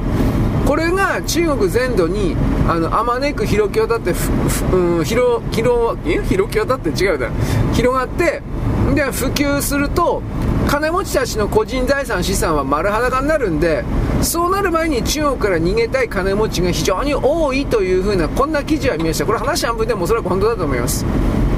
とにかく中国人は金金金だから。うん、まあ俺だってその部分はあると思うけどあの人たちには負けるよってもんです。本当に金金金だから。うん。まだ置いといてそういうことでですね、えー、どどうだろうね、いろいろあったんだけど、あとなんか、なんかオリンピックを前にして、なんかお菓子がどうのこうで、そんな話はどうなんか、わけのわかんないものを読んだなっていうのはあるんですけど、まあ置いといて。とですね、そのバスケ、うん、あのね、中国というそのメンタルだけじゃなくて、オカルト的な言い方をするのであれば、中国というあの広大な領域からエネルギーが、えー、全部抜き取られたというか、えー、っとね、彼らが中国が外側世界のあらゆる人々に対して仕掛けてきた、えー、精神汚染違うな精神攻撃？なんかそんな感じプロパガンダだけどそういうものを使って多くの人々を騙しに騙しに騙し続けてきたということの仕返しというか反転というか因果応報というかそういうものが始まってるという言い方をします。だから、それにもちろん連動して、今回みたいな、えー、バスケットが、バスケットボール男子、勝てなくなるだとか、もちろん油断していただとか、中国はね、そういうことはきっとあるとは思うけど、でもそれをはるかに超えた何か、じゃないかなという気はします。私は。はい。まあ、地面、あの、水道管の話も今しようとしたんだけど、えっ、ー、と、能登半島地震で、輪島市でいいのかな？輪島市の各うんお店の前の地下か、地下に岩の水道管用のパイプが通っていてそいつが家の前まで来てるんだけれどもそれを、えー、っとつなぐことができてないというか故障してるとかね。蛇口ひねっても全く水が出ないんだそうです。だからそういうことも踏まえて想定の外想定外の破壊というものはまず普通に考えてすぐインフラをこういう風に壊しちゃうってことですね。電気ガス水道ですね。特にガスなんてはちょっと無理だろう。元で止めるだろう。都市ガスは危ないから。例えばこういう地震的なものが広範囲に。まあじゃあ例えば町田区なら町田区でもいいけど町田区とかでなんか震度6か7か8みたいなのがドカドカンと落ちたら、えー、東京ガスでいいのかな？あの辺は。全部止めるだろう？基本的には。なんか言われるかな、政府に。まあ、それちょっとわからないです。国民の生活に直結してるどうのこうのいいけど、危ないもんは危ないからね。もし仮に南海トラフ的なものが起きた時において、それでも、えー、なんていうかな、物資をですね、あのー、まあ、好き勝手に処理処分するかのようなあ傲慢な動きが許されるかっていうことです。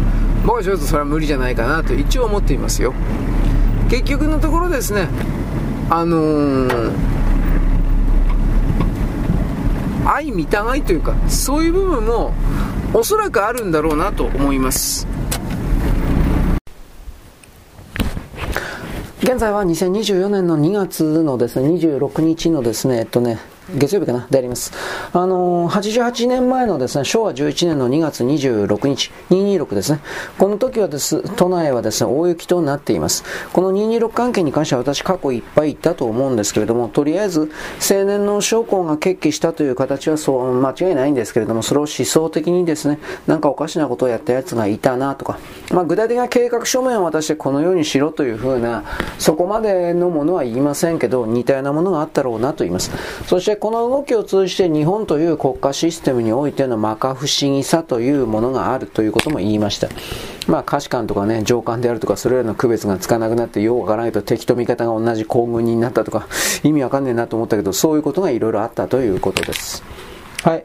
で、これからの戦争においてはそうした兵隊を導入してですね、鉄砲でバンバンみたいな形の、そんな形のも一応残りますが、まずそれらが起きる前の段階でのサイバー戦争、認識戦争、相手を騙すということ、そして相手に間違った判断を下させて、そしてその結果、自分たちの側に利益を運ぶ、つまり戦わずして自分たちに最大の利益を持って、えー、させる。相手、相手の失敗を誘って、これが戦争の主流になります。そしてその認識阻害と実際の実行部隊は人間ではなくドローン、無人兵器、そして AI、人工知能、こういうものがベースになっていきます。であるがゆえに中国が必死になって半導体の関連の情報を盗もうとしているというのは特にこの AI に関わるような部門において新規の超高精細度の、つまりあの回路幅の狭い半導体と言われているもの、これの開発が絶対に必要だからです。それがなければ、いわゆる人工知能の速やかなる展開、演算というものはできません。だから、あの、今のところ中国は封じ込まれている、封じ込められているふりはしていますが、まあ、どう考えたって、日本、韓国、台湾、韓国はもはや完全に裏切っているので、情報を渡しているので、これは、これから日本はですね、韓韓国、あの、味方、あいつらはすり寄ってきていますが、これから韓国を徹底的に、徹底的に、徹底的に粉砕していかなくてはいけない。干上がらせていかなくてはいけない。けないそういうことを分かっているので、韓国の支配層というものは一応建前上ですね、保守系の、今なんだっけ、ヤンナンとかだったっけ、あの大統領を当選させました。不正選挙によって。あれも結局中国のですね、大きな力が働いているでしょう。韓国はもはや、あの、まともな選挙やってません。ムンジェインの頃から完全に、投票開票装置が中国の外側の人民解放軍のサイバー部隊で、サイバー部隊という言い方をしますが、これの支配下にあります。そしてこれにあろうことか、韓国の支配層が、まあ大体軍事産業複合体を中心とした輸出企業が従っております。つまりどういうことかといえば、中国様の命令の通りに国家の内政、内部政治を動かしているという現実がもう発生しているので、韓国というのは国ではないんです。一つの省ですね。しかし、その中国だけにおけるる支配コントロールを求めているのではなく、もちろん、米国の支配、つまり、どっちの支配を受ければ、言うことを聞けば、自分たちに働かないで利益が得られるのか、投資が来るのかみたいな、こういう小じき根性しかないので、自分で何かを働いて何かを得ていくという根性がゼロなので、だから、彼らのその根性が、いわゆるな、自分自身でそういうものがあるのと、劣等精神があるのだと見つけて、それを彼ら自身が正そうとしない限りにおいては彼らはこれから消えるでしょう。この地上から消滅するということです。もっと言えばその韓国語だったっけ？ハングルで読み書き思考するような人間集団が消えていくという概念を私は一方的に勝手に言います。さて、日本で最初にハッカー攻撃の供与をですね、言ってきた時代というか、それはですね、2000年ちょうどぐらいです。インターネットの通信革命が本格化したというのは1990年代からです。で、その時は単にネットと言われておりました。まだ世界と繋がってないようなクローズドのネットが当たり前だった状態です。で、あのー、1999年にサンドラ・ブロックが主演してインターネットという映画がありました。これはですね、犯罪集団が株価の操作をして、ウール街が大混乱に陥るという恐怖を描き出した映画です。つまりこの異常な通信の革命はこの95年全体でもう米国の中で、あのー、起きていたわけです。で、結局ですね、あの、日本企業だとか政府官庁がハッカーとか外国の情報機関によるサイバーテロの絶好の標的になっているというふうに傾向が2001年ぐらいから出ていたんですが、あの、ハッカー集団というのは日本の危機管理は甘くて格好の標的というふうに2000年ぐらいから豪語していました。これ実際今でも変わりません。やられたい放題になってます。CIA とか海外の情報機関が日本企業の情報を盗んで、で、それをですね、自分のところのアメリカの企業に流し、日本企業のですね、商談と有利に進めたり、だからこれに、真珠湾戦争の時と、真珠湾の時と全く同じ構造ですね。日本は無線を全部、バレていたのにもかかわらず交渉ごとしていた。アメリカは全部その内容を知っていたので、本国からの。だから交渉するふりをしていたけど、日本を支配コントロールする強気に出るとか全部やっていたわけです。2000年代頃、インターネットの頃から日本のその企業情報が徹底的に盗まれており、日本のですね、やり方が、企業のやり方がですね、全部読まれていたということは重要なことであります。だから全部騙されていたということですね。つまり見えない敵、これはアメリカにおいても日本から奪う動きがもちろんあったわけです。もちろん中国も韓国もですよ。ロシアもですよ。で、あのー、日本のとりあえず危機管理はですね、ものすごい緩かったということです。で、ヨーロッパのサイバーセキュリティ対策というのは日本なんかよりもはるかに進んでおり、えー、アメリカとですね、イギリスなんかと歩調を合わせるかのようにもちろん進んでおります。ロシアなんかと中国なんか徹底的にやられてるからです。あの、ヨーロッパサイバー事故リポリポジトリリポジトリというものがあります。まあ、調査報告ですが、常習犯的なハッカーグループが欧州に攻撃を仕掛けている事例は679あると。リポジトリというのは貯蔵庫とか倉庫という意味ですが、これはまああのコンピューター用語なんですけども、データベースとかアーカイブという意味でも使われています。で、ハッカーの識別においてはですね、どこの国が一番ひどいのか、もちろん案の定ですが、中国はダントツのトップです。そしてその次にロシアが来ます。このユーロポリスとでも言えるところが2000年から23 2023年までの23年間でですねいろんな23年間で有名なハッカー事件というものはもう当然いくつもあったんですがそいつをまとめてデータベースにしたところあの発信元不明のやつが44.8%です。で中国が11.9%ロシアが11.6%だからロシアと中国はほとんど同じ比率ですね。次にイランが5.3%、北朝鮮が4.7%、そしてウクライナが2.7%、この辺りでウクライナの犯罪国家が出てきますね。米国も2.3%、パキスタン1.8、トルコは1.7%、他が13.4です。だから結局のところですね、身元不明というのは結局、これもほとんど中国だと思います。その、いわゆる自分たちの発信履歴というか、どこからそれらが、あのー、出されているのか、情報が出されているのかを隠してしまうようなシステム、ネットワーク、やり方、そういうものはもう構築されているので、例えば中国から堂々と、だいたい8020基地だったかな、もう忘れたけど、後で調べる。この中国のサイバー部隊の、えー、基地なんかからですね、情報を抜き取るという動きがあるときにおいては、もちろんその IP アドレスという言葉を使いましょうか。Mac アドレス、IP アドレス的なものを全て隠すようなシステムが構築されているから、これが発信元不明という形で処理されています。国家そのものの政治宣伝の目的のハッカーというのは全体にこれ3分の1です。で、身代金要求のハッカー集団というのは大体はエネルギー、発電、通信、医療機関、運輸なんかを攻撃目標にしています。まあ、トヨタがあるですね、えー、愛知港だったか、これも、えー、2ヶ月ほど前ですか、あの、攻撃に遭いましたね。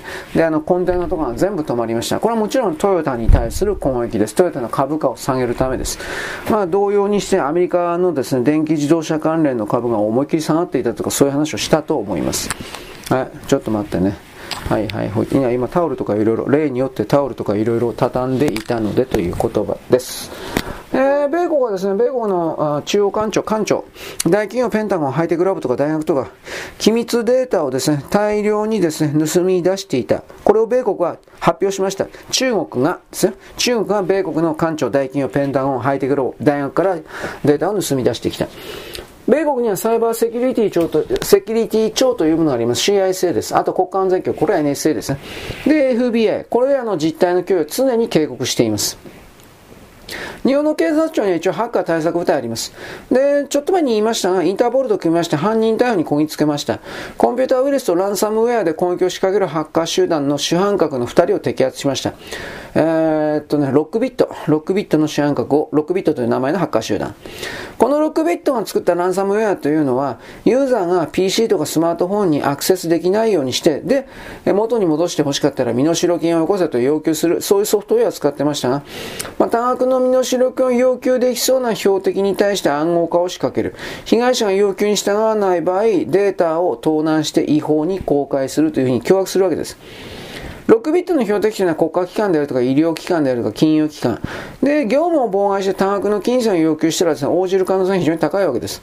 で、資金力のある組織の狙い撃ちが得意なわけですが、ところがこいつらはロシアとか CIS の国々のシステムへの攻撃は絶対にやりません。つまりこの背後にロシアがいるわけですね。ロシアか中国がいるわけです。ロシアを攻撃しないのはロシア人か、あとロシアと中国というのは提携結んでおりますから、中国はロシアを攻撃しない、ロシアは中国を攻撃しない。ということの約束ごとで西側世界に対していわゆる共同的な形でサイバー攻撃を盗みを仕掛けていますこれを知っておいた方が良いで、一応日本警察庁のハッカー部隊というのは被害に遭った団体とか組織のデータベース復元に成功しています。これ複複合でしたっけ？これ言ったと思いますが。いずれにせよ取ることしかないという人々が調量ばっこしているという状態をあなたはもっと知らないといけないという言い方をします。これますますひどくなると思います。うん、まあどう、どうですかね。まあとにかくですね、あのー、まあ、この奪い取るということはこれだけ明確になってきているような国あ状態地球というのもだいぶひどいんじゃないかなと一応思うんだけどねはいまあ、あとは権威主義的な国権威主義的なその国の体制というものがあんまりにも持たないんじゃないかなということがいろいろ出てますけどね。うん。まあ、ロシアが戦術的に成功したけど戦略的に失敗したと言えるかどうかに関してはですね、僕まだちょっと言葉作るのは早いと思ってるから何とも言えないんですけれども、中国における権力闘争のですね、えー、ふらふらと揺れ動く様というのは、これはなんかどうにもならないのかなというふうな気はします。香港なんかでそれらのですね、言論を出しているような人々は一応いるんですが、どうでしょうかね。一応権力決める方法はないんで、中国共産党の問題の根本は。最高幹部会の談合になってる、談合になってるとか言いながら習近平さんが大体全部決めるんですが、政府の権限がなぜならば何をやってみて無限であるから、ルールがないから。で、あの権力を分散させて相互に牽制させることがおそらくは解決の一つなんですが、それは多分許さないから。どうですかね。あの、レーニンがね、これを唱えていました。共産主義の、共産党の指導の権力が独裁化していくということは、あのドイツの共産主義者のですね、ローザ・ルクセンブルクという人がいたんですが、この人が指摘していたんですが、あのその通りになってるわけです。まあ、一人が完全に決めるということになってるわけです。歴史的に権力の継承というものはですね、血縁主義でいくか、つまり王様制度か、あとは権力を選挙で決めるか、民主主義があるかです。ところが共産党というシステムは、ルールがないんですよ。どっちでやるかっていうことの。どっちもないんですね。血縁でも決められないし、あの、選挙でも決めることはできない。で、しょうがないから北朝鮮とは無理やりに血縁主義というのを入れました。それが金王朝です。金日成がですね、ライフルで飛行機を落としただとか、金正日は拳銃で飛行機を落としたとか、そんなことあるかよ、バカ野郎。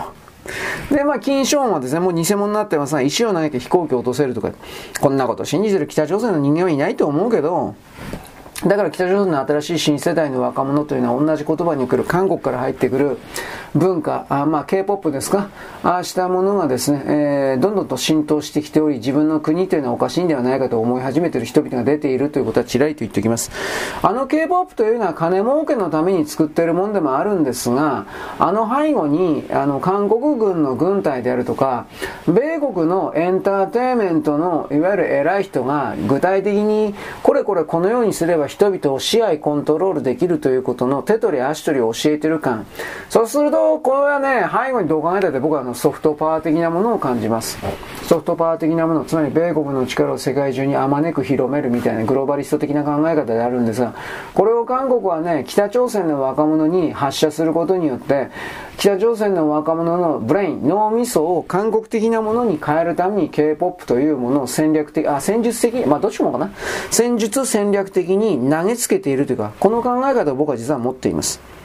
はい。で、習近平さんは後継者を決めるとですね、自分の権力がそこに移っちゃうんで絶対にやりません。でもどうすればいいのかわからないというのが間違いなくその習近平さんの悩みだと思います。まあ、だからいつも暗い顔しているという言い方もありますが、まああの中国人の顔、表情はようわからんからあれが暗いかどうか僕はようわかりません。はい。